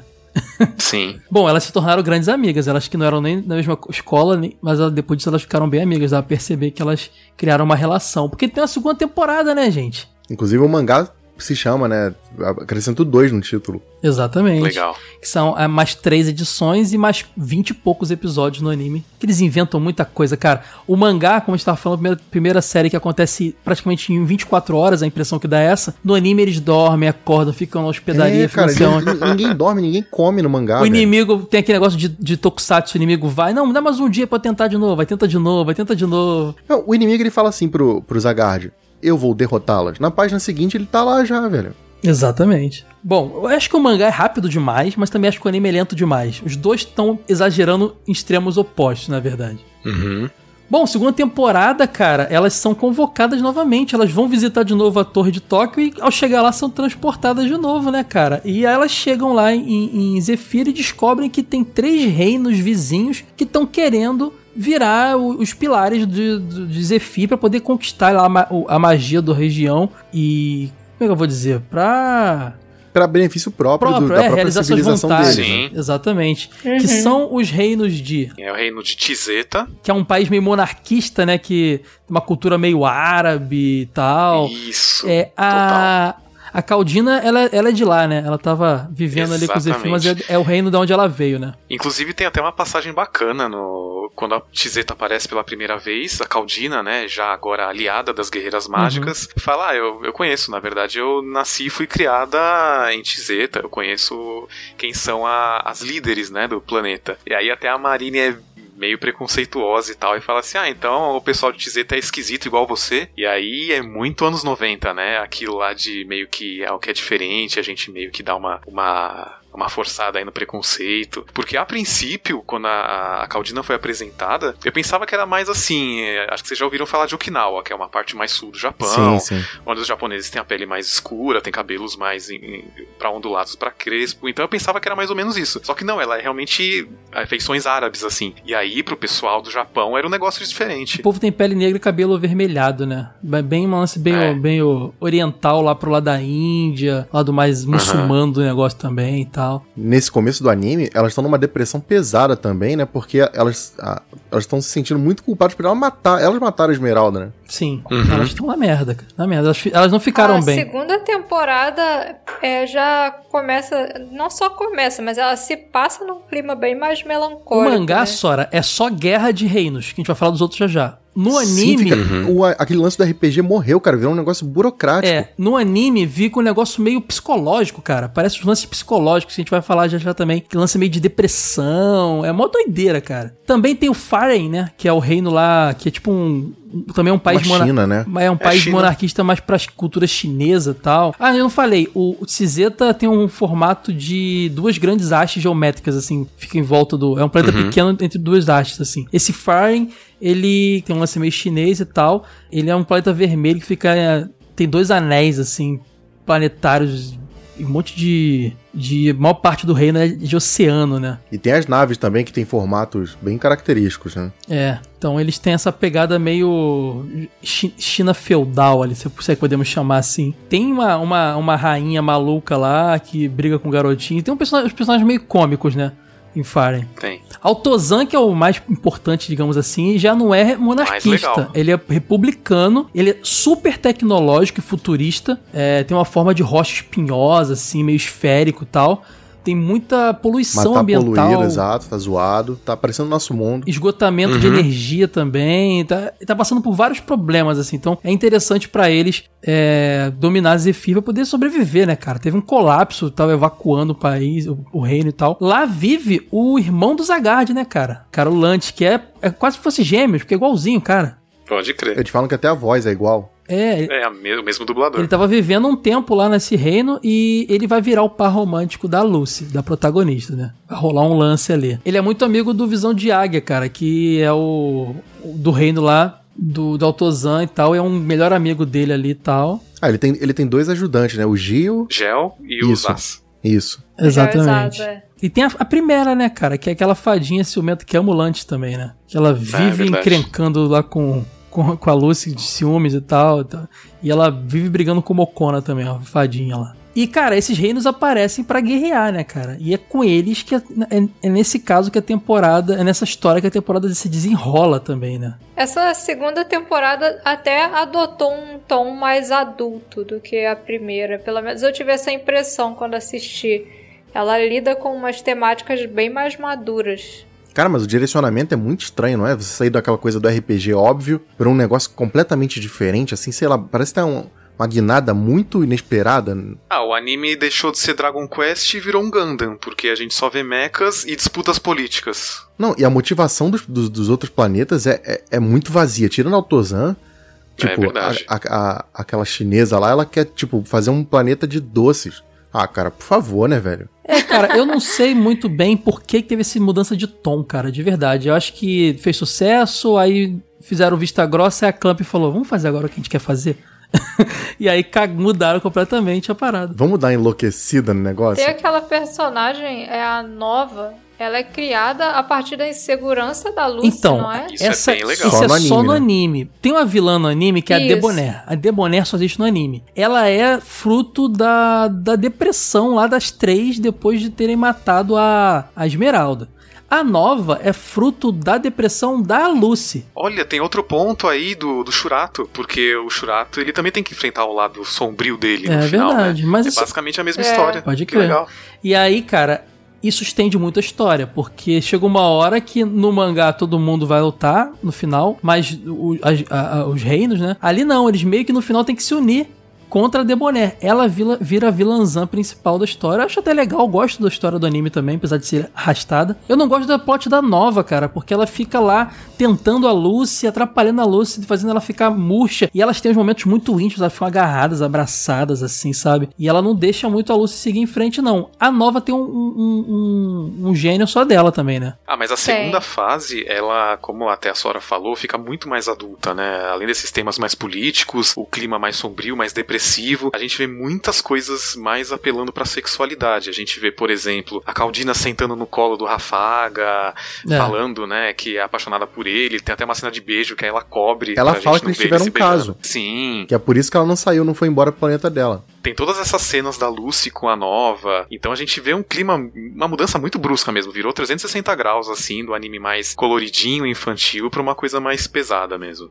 É, que tanto que na primeira temporada as piadas que iam pra esse lado era tipo o Mocona olhando embaixo da saia da aí ag- da Marine. Aí agora não, agora são umas coisas realmente. Tipo, até na, na abertura, né? Tem a, a Lucy beija a nova, assim, Sim. ó. Tem uma cena na segunda temporada que elas estão cansadas de uma luta e tal, e aí a Caldina, que é super explorada nesse sentido mais sexual, fala: gente, vamos tomar aquele banho quente. Coisa super tradicional no Japão. E lá na, naqueles, naquelas termas de banho quente, elas ficam falando do que, que os homens gostam. E a Marine fala, a, a Lucy fala: ah, mas eu sou muito magrinha, não tenho o que os homens gostam. Então a gente vê uma mudança muito grande, assim. Já vai pra uma, uma parte bem mais adulta do anime. Será que foi assim por causa de um amadurecimento do público, tipo, pra tentar acompanhar? Elas tentaram pensar assim: ah, as pessoas que eram crianças quando assistiram a primeira temporada agora são pré-adolescentes Cara, ou o adolescentes. Clamp é conhecido tentaram- por fazer coisa maluca, né? Então não dá pra saber muito É. bem. É, né? mas é Nenhum muito mangá do. Clamp segue um caminho normal, né? A publicação foi Verdade. muito colada, Sora. Não dava tempo de crescer. É só o Clamp É. querendo fazer as coisas dele mesmo, eu acho. E com vista grossa. é. Pô, o X, Talk Babylon, uns bagulho muito louco, cara. Elas não são normal da cabeça não, aquela mulher, cara. Cara, eu acho que o X- nem acabou até hoje, né? Acho que não, tá até hoje rolando. Cara, a gente acabou não falando uma coisa que tem que falar rapidinho. Gente- o Mocona, que é o bichinho que a gente fala o tempo todo, é o nome da Mocona, né? Uma das integrantes do, do Clamp. Ela meio que é o alter ego dela ali, ela meio que se faz ali. Assim como a Satsuki também botou uma personagem que é alter ego dela no X. Exatamente. O FTO, que é o, robô, tem o, o robôzão gigante do, do o- olho de águia lá, do, do chefão lá também, que aparece, é bem legal. a Debonair dá pra Nova um, um gênio, né? Que é a Regalia. E depois ela se une à Regalia e vira Regalia Debonair. A luta final é essa fusão da, da Debonair com a- o gênio da Regalia. E eles enfrentam aquela. co- como é que é? Coalescência Reuf o nome? Que é a, a união dos três gênios, do- das três meninas.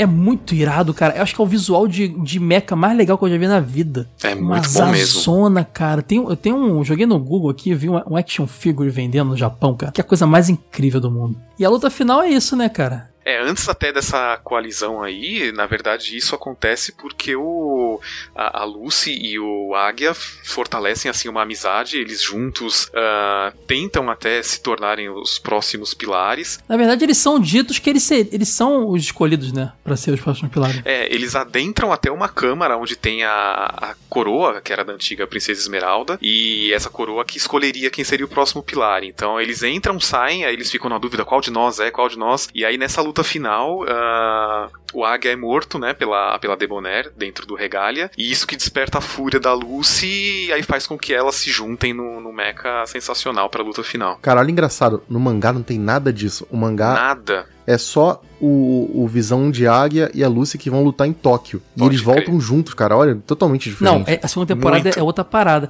Eu até gosto dessa plot da Demonair, sabe? Eu acho que fica legal, assim. Acho Eu que, gosto é, eu acho maneiro. É, não, o mangá, eu tenho várias críticas, cara. Tem, episódio, tem capítulo do mangá que nem aparece as três. Só fica nesse climinha bobo, político, mal feito. Mokona, na verdade, é grande coisa, né? É, no, no anime eles simplesmente, elas simplesmente vencem, eles vencem a Debonair e fica tudo bem. Mas no mangá tem um final muito louco, cara, que como não tem nada disso de Debonair, tá tendo aquela luta toda, no final o Mokona se revela o deus criador do universo. Olha que É, ele doideira. criou o nosso mundo, não gostou de como as coisas aconteceram, foi lá e criou Zephyr. Porque ele Pois falou é. que ele criou o nosso mundo e deu livre-arbítrio para que a gente governasse de forma coletiva. Mas as pessoas começaram a guerrear e destruir o mundo, e aí ele falou assim: muitas pessoas decidindo não funcionou. Vou criar um mundo onde uma única pessoa pode decidir. Pilar. Só que isso acabou criando uma coisa egoísta, né? É, e no final ele, ele anula É. essa parada, né? Pra não ficar. não ter mais ninguém sacrificando, né? Ah, ele- não, ele dá o poder que o, pil- o Pilar a qualquer momento poderia ter feito isso, de desfazer esse sistema se quisesse. A Esmeralda preferiu se sacrificar a desfazer. Porque ela sabia que funcionava, né? Exato, e a Lucy, quando ela se transforma, vira um novo pilar, ela fala, dá pra fazer isso com outras pessoas junto. Então ela faz meio que uma, a melhor parte dos dois sistemas, né? Essa segunda temporada é legal porque lá no grupo lá do de, de, de Zephyr tem todos os capangas do Zagard meio que do bem, né? O próprio Ascot que a gente não falou, ele, to- ele faz uma magia pra ficar adulto e vira o namoradinho da Lucy, porque foi a Lucy que venceu ele na Não, primeira da. Marine. Da Marine, verdade. Que venceu ele na É. primeira temporada e ele ficou amarradão nela. Então, no final, fecha ali, as três têm seus namoradinhos, né? No mangá, a Lucy não se decide entre o, o Lante e o Visão de Águia. O, o Lante pergunta pra ela, você já pensou em se casar? Aí ela fala, ah, não, nunca pensei não. Aí ele fala, ah, mas se você pudesse casar, casaria com quem? Aí ela fala, ah, com você e com o Visão. Aí fala, pô, mas vai casar com duas pessoas? Pode isso? Ela, não, é que eu gosto dos dois. Não, fora que como todo shoujo, você sente que tem um, um, um lance muito, muito íntimo entre o Visão de Águia e o, o, o Lantes, assim como tinha lá entre o, O Kito. Clemp adora isso, né, cara? É, o, o Yukito e, e... Muito. é- E o Toya. E o Toya também. Como tinha o Subaru e o Seishi, tinha o Kamu Exatamente. e, e o, e o outro que esqueci o nome. Eles têm uma relação muito, Fuma. muito próxima e tal. E, e a própria Nova e a, e a Lucy, que elas são meio que contraparte uma da outra, mas tem cenas de muita proximidade e tal. Isso gerou muita, muita polêmica no Japão e no Brasil também, cara. Minha mãe via que ele falava: Que isso? A mulher mais abraçada aí, preconceito pra caramba, né? Era isso, era golpe do demônio. Ver, ver desenho japonês na infância, na minha casa, era difícil, gente. Tinha que ver escondido porque era um lar bem religioso. Mas, cara, a gente sabe que tudo da cultura, tudo do estilo do Clamp. E, cara, anime sensacional. Guerre- Batendo palma aqui, ó. Guerreiras Mágicas. Muito meu cai terceiro foca, anime- cai foca aí de É meu novo. terceiro anime favorito do, da, da fase do primeiro boom dos animes no Brasil, cara. Gosto demais. Depois de Cavaleiros e Yu Yu, é Guerreiras Mágicas? É Guerreiras Mágicas. Depois vem Caraca. Shurato, depois vem Fly. Cara, você sabe que o Dragon Ball clássico eu boto lá embaixo, cara? Eu, eu me empolga menos do que todos esses Ah, outros. não. Sério? Como assim, cara? empol- Ah, Faz cara, isso. só não tá abaixo de Samurai Warriors Ah, cara, e- eu não sei, cara. Super Street Fighter. Victory, pô, É, fica fazendo sim. Hadouken na sala. É, mas eu, mas eu boto esses três, cara, de verdade. Eu, Cavaleiros, Hakusho e Guerreiras Mágicas. Essa é a minha trinca aí de, de animes da época aí. Cara, a gente sabe, né? Como a gente falou, manchete com seus animes, que pouca gente sabe que a Record entrou na briga dos animes, só que a Record trouxe os animes bem, bem, bem estranhos. Ela trouxe o, o, Pet- o Robin Hood, que era da Tatsunoko, Nossa. também criadora do Shurato lá, tá, animadora do Shurato, Tatsunoko, que era um anime legal, cara. Robin Hood era legal. Trouxe o anime do Zorro, cara. O anime do Zorro era muito doido, porque ele vestia roupa igual armadura. é, a máscara. Que bizarro. Era muito doido. A Record trouxe os animes também, cara. Ó, a, a TV. Assim como a Globo passava o Gênio Maluco também, né? É, Da só que saiu um pouco antes. Mas, por exemplo, a TVE no Rio, que, que, é, não, não era da TV Cultura, a TVE exibia Kimba nessa época. Rolava Eu no- via, pode crer, eu Pode via. crer. À Não é, noite e não era passava. retransmissão da TV Cultura, não. Era uma das poucas coisas que era da TVE mesmo, nossa retransmissora aqui no Rio. Kimbolhão branco, muito bom. Exatamente. Então tinha, um- tinha uns- umas coisinhas legais rolando, cara. Um pouco antes teve o Zillion na Globo e tal. Muito bom. 自分を今探しに行こうよいつでも自分のこと一番の謎「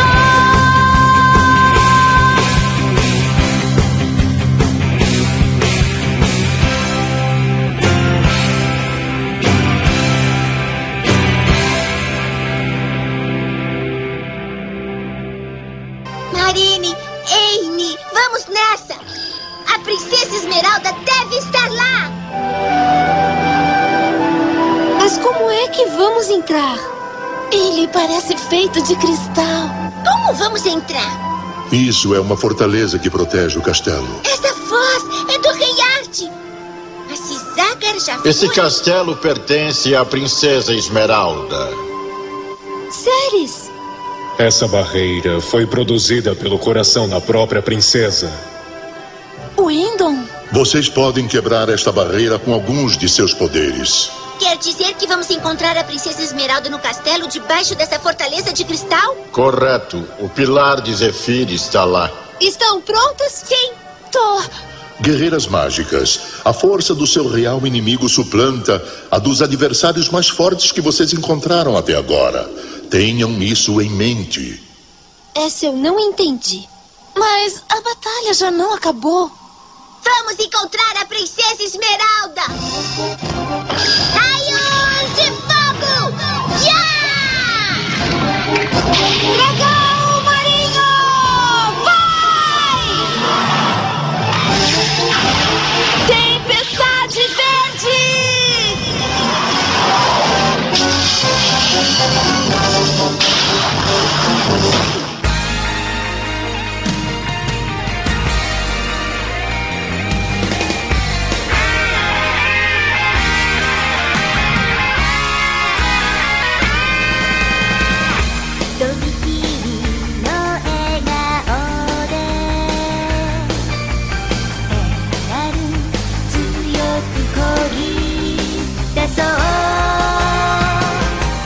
jogo do Saturno do E Guerreiras os jogos, também. cara, tinha jogo do Pode Super crer. Nintendo também, teve um monte de joguinho, cara. Tem, tem de Game Gear, Game É. Boy, Saturno, Super Nintendo e acho que até Sega Pico teve. A caraca do Pico também, cara.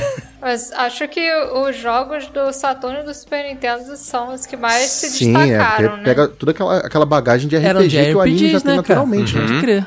O de Saturno acho que é obra-prima, né, cara? Até porque é um daqueles jogos de Saturno que não tinha medo de, fa- fazer os 2D, né? Que era o, o estilo que o console era feito pra rodar, né, cara? Então era lindo demais. Cara, ele normalmente entra assim, você faz na lista top 20, ele entra. Exatamente. O Super Nintendo é muito legal, vira e mexe eu jogo também, é um de RPGzinho muito gostosinho, com uma, uma carinha de Dragon Quest, sabe? É muito bacana também, cara. É legal, né? Porque o do Saturno é mais RPG ação e o do Super Nintendo é RPG Exatamente. por turno. Eles são bem diferentes. Exatamente, vale a pena jogar todos aí. Ah, a gente tem que falar uma coisinha só que é muito importante, cara. Esse, só mencionar por alto, a gente não vai focar muito nisso, mas esse desenho é de uma era ali muito importante pra dublagem brasileira. Sim, vários ótimos Cara, a dubladores. gente tem umas vozes ali que não reprisam mais trabalho. Por exemplo, a Lucy, que era a, Cec é Cecília Lemes, a voz da Chiquinha, a segunda voz da Chiquinha, fazendo protagonista animal, de anime, né? cara.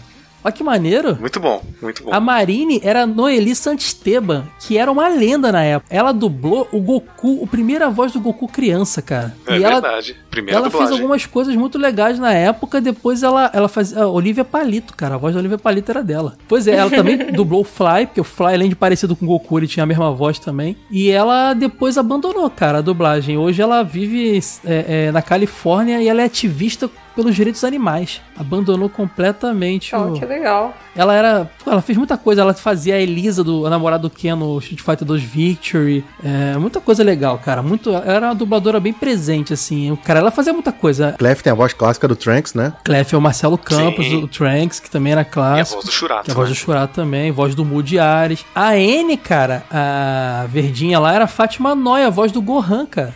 Olha que doideira. A gente tinha o Goku Aham. e o Gohan, cada um dublando uma menina da, da Guerreiras Mágicas.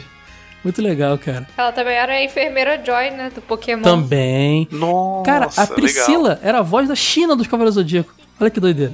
Sim, Cara, sim. muito legal, os dubladores eram muito bacanas. Vale muito a pena se procurar aí no, no YouTube, acho que tem a série toda, inclusive dublado e tal, Pra ter essa nostalgia aí de- com relação às vozes, cara. Que saudade da época da Gota Mágica. Eu acho que eu gostava bastante do Águia, porque a dublagem dele foi feita pelo dublador do Shiryu. E eu sempre gostei muito do sério Shiryu. era o Então Yoda? já tinha essa. Olha que maneiro. Francisco a Bretas. Alcione era a Rainha Beril. Muita gente. Cara, acho que até o Gilberto Baroli fez a voz de um dos gênios. Eu não sei se foi? ele fez o gênio, mas ele era, ele era o diretor da dublagem, Fez cara. sim. O cara tava ali envolvido. Gente, sabe uma coisa que a gente não falou? Dos ovás. Ah, é verdade. A série teve. A série teve, teve três coisas depois. Teve um. com- Teve um, um, um compilado, né? Que era tipo um resumão da série, né? Que era o Wings of Hope. Uhum. é, que não, não foi exibido no Brasil. E teve esses três ovas, cara, que era totalmente uma reinterpretação da história, né? E é bem O bacana. traço é muito legal, é mais dark, né? Eu nunca assisti, mas eles falam que é mais adulto, né? Mais... É, elas se conheciam antes. É, vale elas não vão pra Zephyr. Zephyr tá se fundindo com a Terra. O, Za- Sim. o, o, o, o, o Leite aparece desde a primeira temporada. Acho que ou é ele ou é o olho, o olho de águia que é, é- é irmão da, da, da, da Esmeralda. Eles É. mudam tudo, cara. Na verdade, começa dessa forma. Até o começo é bem interessante, assim. É, uma das primeiras cenas mostra a Esmeralda saindo, tipo, de um lago, nua. E ela vai, é, abraça o, o Zagar. E aí aparece o Águia e fala com ela, não sei o que, minha irmã. Então você já fica meio... Irmã, Águia, irmã... Ele não Que tem nada fazem? a ver com os Altozano história. Não existe isso. E misturam tudo. É muito E louco. os machins também, eh, além deles terem tido mudança no visual, cada vilão começou a ter o seu, Todo né? vilão tinha um robozão, pode crer. É, era muito Sim. maneiro isso. Na verdade, eu acho que até a temática desses ovás é, sai um pouco dos mechas e vai mais pra kaiju, né? Porque eles são monstros com armaduras. Então é bem diferente. É. É, o nome do, do Rei Earth não é Rei Earth no, no OVA, é Lexus. É É Lexus. outra parada, assim. Nome de carro. É uma doideira, cara. É Assim, é, como não tinha mais nada pra adaptar, pra adaptar do mangá, eles falaram, ah, vamos fazer uma reinterpretação aqui. Eu cheguei a ver na, na, época, na época dos fansub, eu vi alguma coisa. Não lembro se eu vi em japonês mesmo, de curioso, ou se eu vi legendado. Mas eu lembro de entender alguma coisa. E é legal, galera. É uma interpretação diferente, é bem interessante.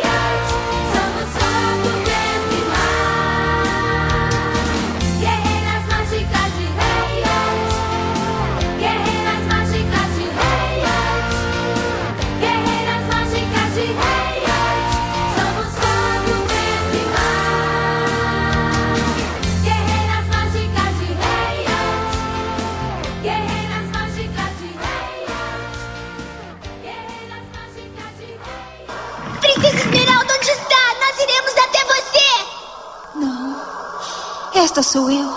Sou eu mesma. Essa é você? Eu estou nesse gênio. Essa é uma imagem egoísta de mim. Aquela que escolheu viver por aquele que eu amo, ao invés de ser o pilar de uma civilização. Aquele que ama? O que quer dizer? Não nos convocou justamente porque estava presa e não podia ajudar Zephyr? Foi isso que ouvimos na torre de Tóquio. Nosso mundo! Eu as convoco? Lendárias guerreiras mágicas! Sim. É verdade, fui eu quem convocou as guerreiras mágicas para salvarem o mundo de Zephyr.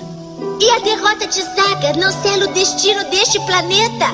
Não foi por causa dele que você foi aprisionada e impedida de orar pela paz de Zephyr? Não foi por culpa dele que este mundo ficou tão instável e cheio de criaturas horrendas?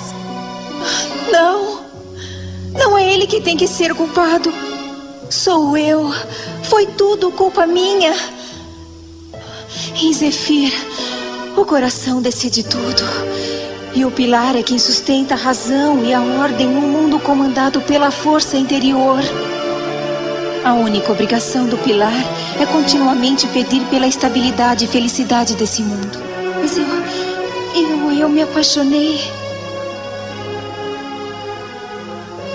Pelo meu guardião. Eu me apaixonei. Por Zagar.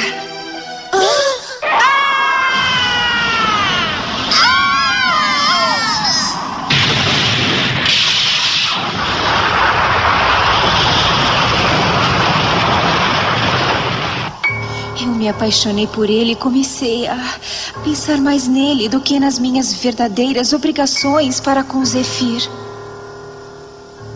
Esqueci dos meus deveres como princesa. Tudo o que eu queria era a felicidade de Zagar. E para um pilar, essa é uma maneira terrível de pensar. Mas então, por que razão ele precisou raptar você, princesa? Zagar percebeu tudo. Eu pretendia esconder, mas o pior, o pior aconteceu depois. Zagar, Zagar acabou se apaixonando por mim também. Era impossível para nós conseguirmos realizar os nossos desejos. Eu, sendo o pilar de Zefir, não poderia pertencer a uma só pessoa, mas também não fui capaz de desistir de tudo. Eu não quero esquecê-lo. Como poderia esquecer Zagar?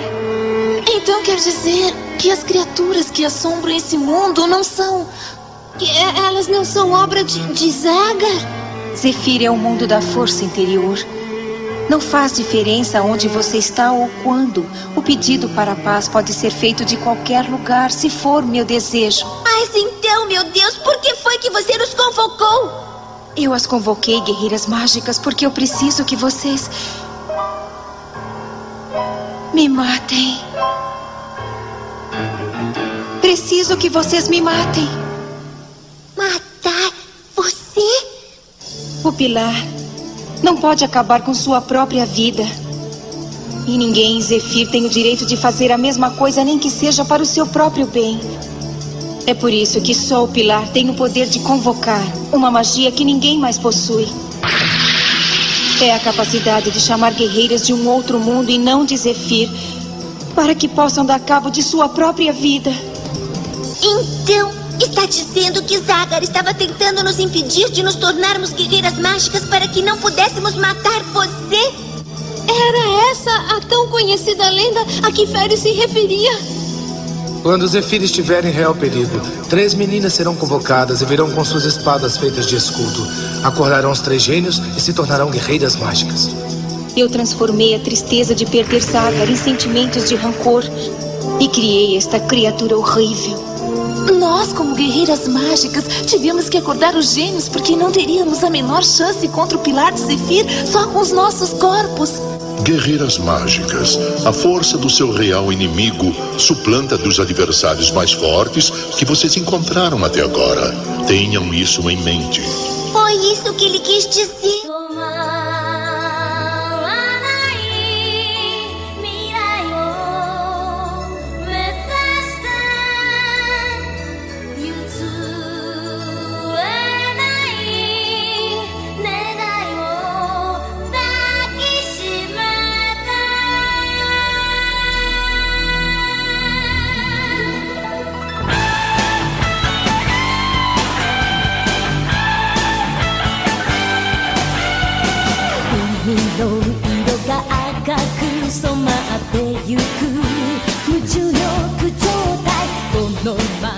Bom, tô feliz de ter falado de Guerreiras Mágicas. A gente tá só riscando aqui na nossa, na nossa listinha aqui, né? Falta o quê? Da SBT falta Street Fighter 2 Victory, Dragon Ball clássico. Da Manchete falta Samurai Warriors, né? E acho que só. Cavaleiros, Cavaleiros, Cavaleiros. é, Cavaleiros tô, tem que ser, tem, vai vir na hora certa. Dragon Ball, Dragon, Dragon Ball Dragon Ball clássico. clássico, eu falei na SBT. A gente tá só arriscando aqui, aos pouquinhos a gente vai fazer. Agora a gente deu uma freada, galera, porque se deixasse a gente ia fazer tudo no primeiro ano do jogo velho, do TV de tubo. Pode crer. E depois ainda tem que ir pra Globo, hein, Caio? Tem que ir pra Globo, cara. A Globo tem. O, o pode Zillion. crer. Vamos preparar o episódio de Zillion, cara. Zillion é muito legal. Dá pra fazer link com, com videogame pra caramba, com Tectoys. E é legal, galera. Nunca vi, vou procurar. E eu queria aproveitar para convidar o pessoal para conhecer um outro projeto do qual eu faço parte, o Animes Overdrive, que eu gravo com meu amigo PH e meu amigo Pedro Lobato. A gente fala de animes, então quem sente falta de mais animes no TV de tubo, TV de tubo engloba um monte de coisa além dos animes, de desenhos americanos, séries, filmes, programas infantis e afins. Então corre lá no Animes Overdrive, assina lá o feed também. Assim você tem mais um podcast na semana para acompanhar. É, lá a gente já tá com 18 episódios no ar. A gente falou semana passada, por exemplo, de Madoka Mágica, cara. Então quem tá curtindo uma Shoujo aqui, tem uma Shoujo lá. Tem uns anime mais novo pra galera que curte anime mais novo também. A gente já falou de um monte de coisa bacana. A gente já falou de Beastars, Dragon, é, Demon Slayer. Já falamos do Dragon Quest, Ninokuni. Tem uns clássicos também. Falamos de Shaman King Evangelion. Tem muita coisa legal. Narutinho, cara. A gente falou de Narutinho lá. Então corre lá. Não temos site ainda. Mas se você entrar no anchor.fm barra Animes Overdrive, Anchor, né? Tá o link aqui no post. Vocês vão poder ouvir no computador de vocês ou procurem no Spotify, Deezer, é, Pocket Cast, todos os aplicativos de podcast que vocês conhecem aí.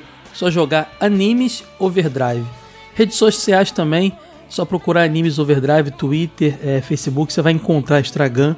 Instagram, perdão. Então esse é o jabá aí, aproveitando o episódio de anime para vocês conhecerem um outro projeto da qual eu faço parte podcast. Lembrando também, né, não, Wade, que a gente tá no esquema de quarentena produzindo alucinadamente conteúdo para vocês. Então, semana A, que tem episódio do jogo velho, tem lá no grupo dos apoiadores os- o Fase Secreta podcast exclusivo para apoiadores.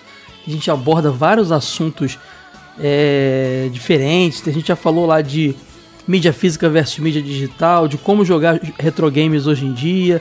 Contamos a história de como nos conhecemos. E assim vai, muito, muita coisa legal. Semana B, que é semana de TV de tubo, é, início da semana sai o TV de tubo, que é o caso da semana. Mais pro finalzinho da semana sai um episódio mini do jogo velho, que pode ser um rádio jogo velho ou um mini review. Lembra dos mini reviews que eu fiz lá na época de recesso, lá de fim de ano? Então, essa semana, finalzinho dessa semana, sai um mini review de um joguinho clássico que a galera idolatra.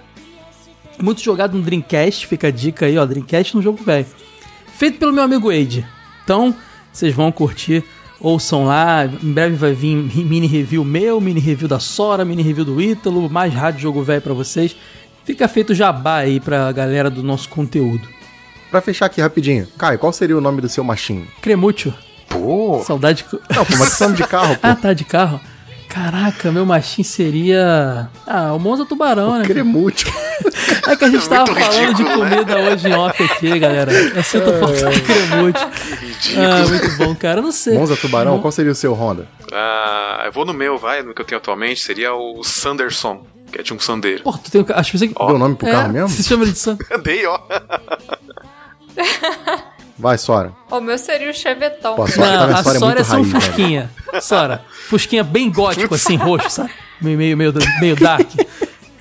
Não, Pô, o da Chevetão Sora. porque é o Sora, carro que o teu ia que ser um, um, um- Como é que é o nome do carro de, de, de velório mesmo? É um, um rabecão. Rabecão, rabecão, pode crer. Aí, qual seria o teu? Pô, acho que o meu. Eu ia ficar com Fusquinha, cara. Fusquinha é da hora. Fusquinha, tu não cabe no Fusquinha, Fusquinha. Reid. Tu não consegue. Claro que Tu não cabe, cabe. sozinho, Eu não- mano. eu- tu não cabe, Reid. Eu, não- eu você não tem cabe- dois metros, Eu não cabe no não cabe. Fusquinha, cara. Eu não consigo. Ó, eu não consigo dirigir Fusca nem aquele Ford K antigo. Não consigo entrar. Eu não sei dirigir, cara. Eu ia de Uber. eu Fusca lá. Uber? Muito bom. Imagina, tu pedir um Uber e ver um Fusca. Maravilhoso. Roda, obrigado. Vamos, volte aí nos próximos aí. Vou te chamar mais vezes. Obrigado por ter gravado com a Valeu. gente, galera. Com, esse, com esses nossos machins aí, a gente encerra esse episódio. Obrigadão. Valeu. Tchau!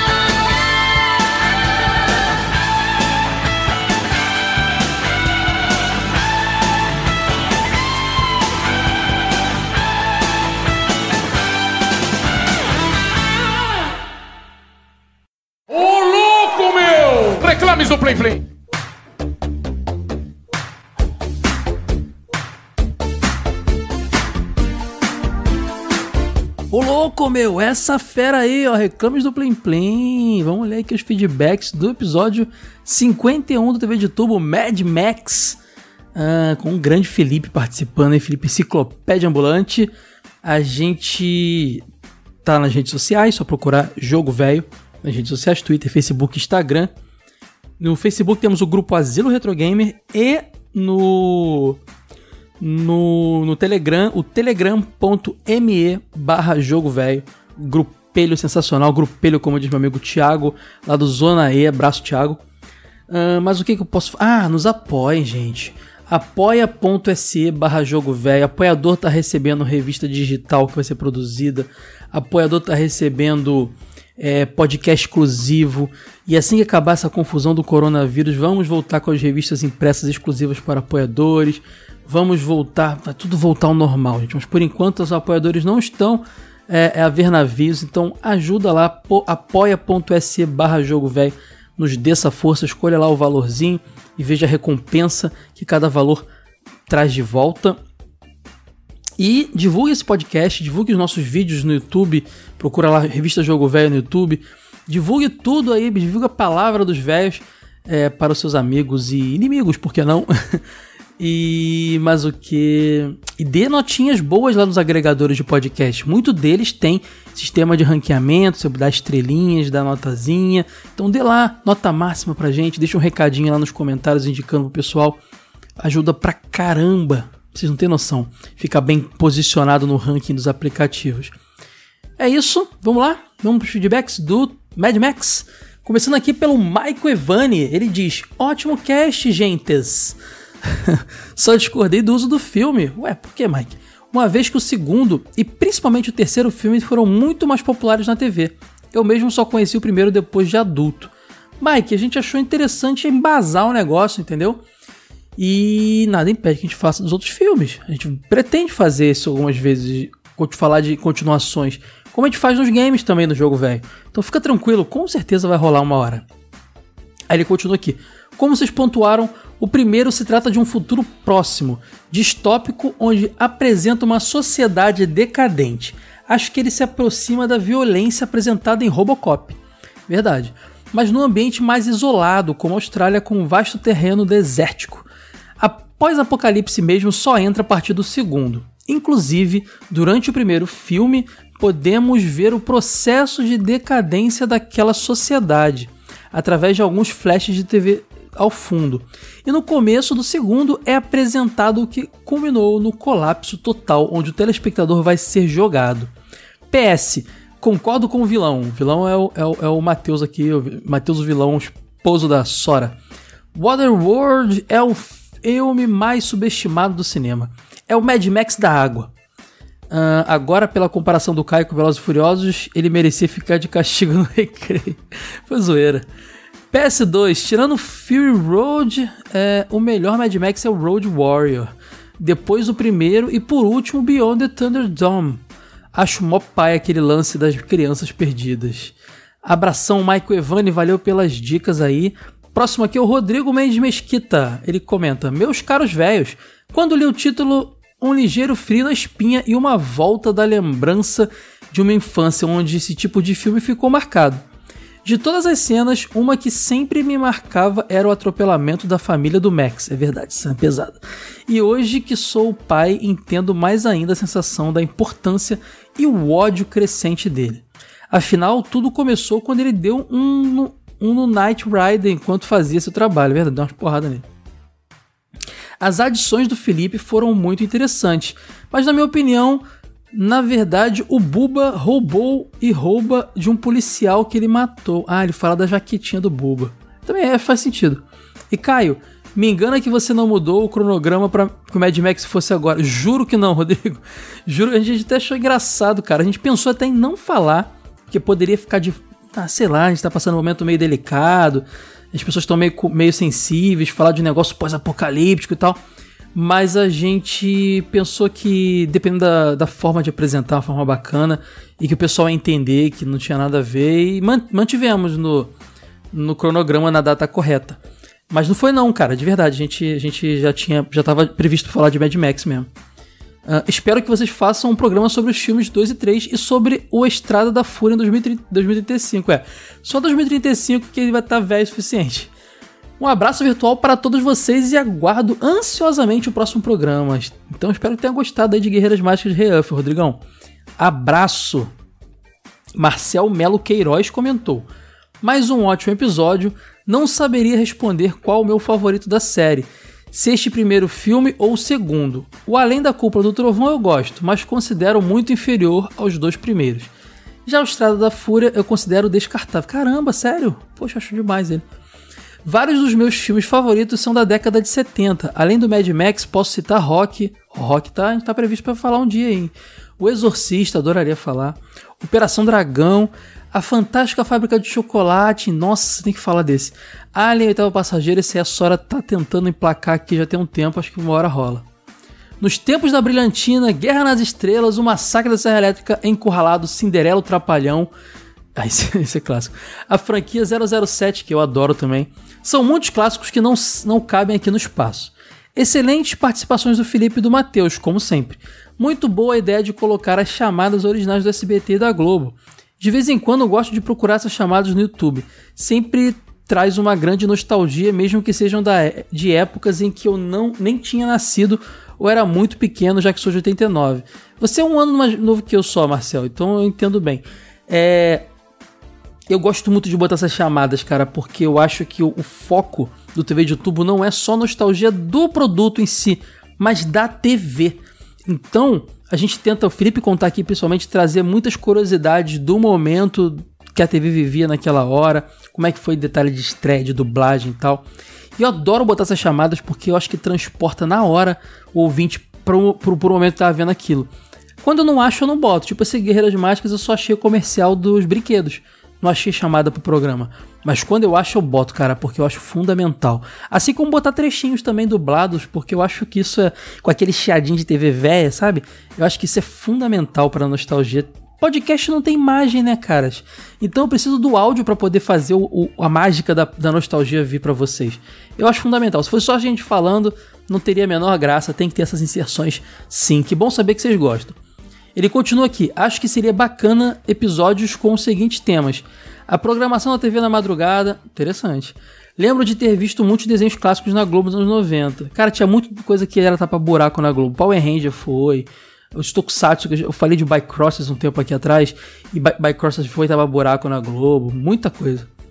Além de episódios dos Power Rangers que sinceramente não me recordo de assistir em outro horário. Né, eu vi Power Ranger na TV Colosso pra caramba, cara. Tu deve ter visto também, ou então você estudava de manhã. Mas madrugada então reprisava muito. Outro tema interessante também seria plantões marcantes da Globo, todas as pautas ideais para o Felipe. Esse de plantões da Globo fica aqui segredo da gente. Já, já saiu, já, já tava no cronograma e saiu e entra e sai. Tem, tem uma ideia aí maneira para fazer esse podcast. Eu vou voltar com essa ideia aí, porque vai ser bacana. Muita saúde para todos vocês nessa época de pandemia. Espero que fiquemos todos bem durante essa quarentena. Marcel, eu também. A gente tá aqui fazendo nossa parte, entretendo vocês, pra cabeça de vocês ficar mais leve nesse momento.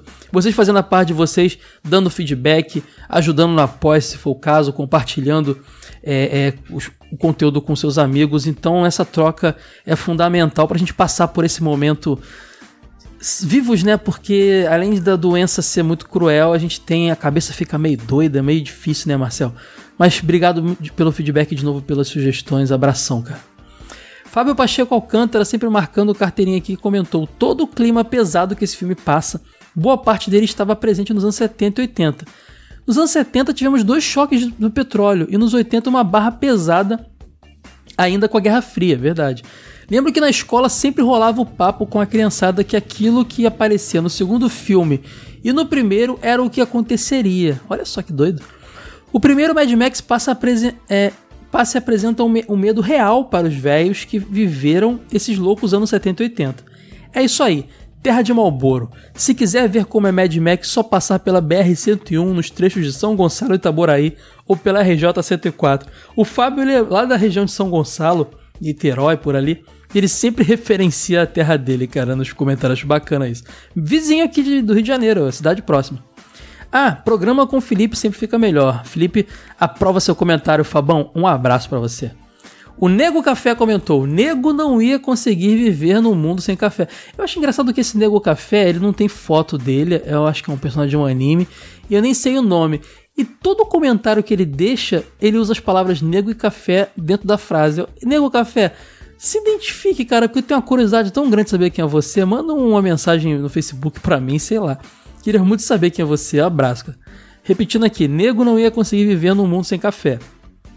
Compara o estilo de filmes do primeiro Mad Max com o filme do Rambo, Programado para Matar. Ótima pedida aqui também pro TV de YouTube.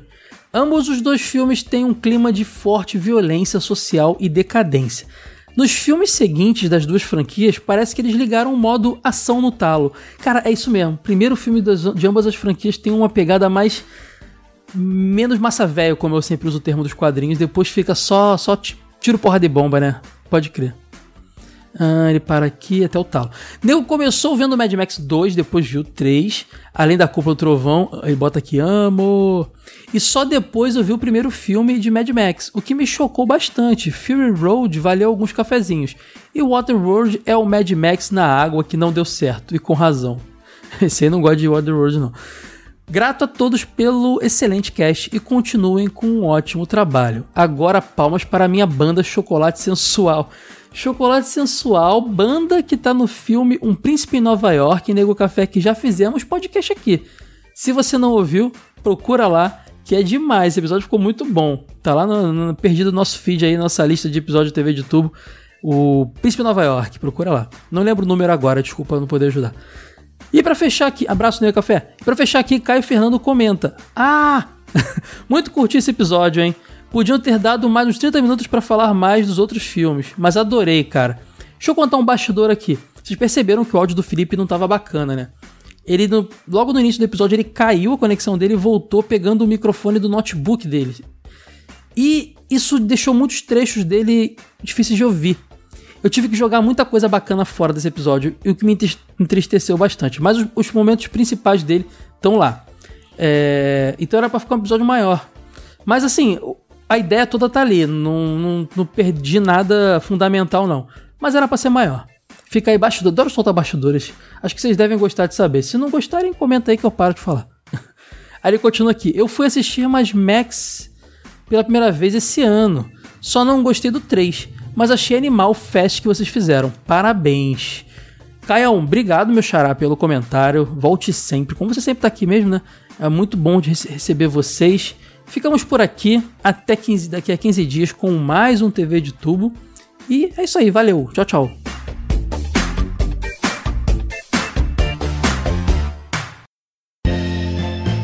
Esse episódio foi editado por Caio Hansen.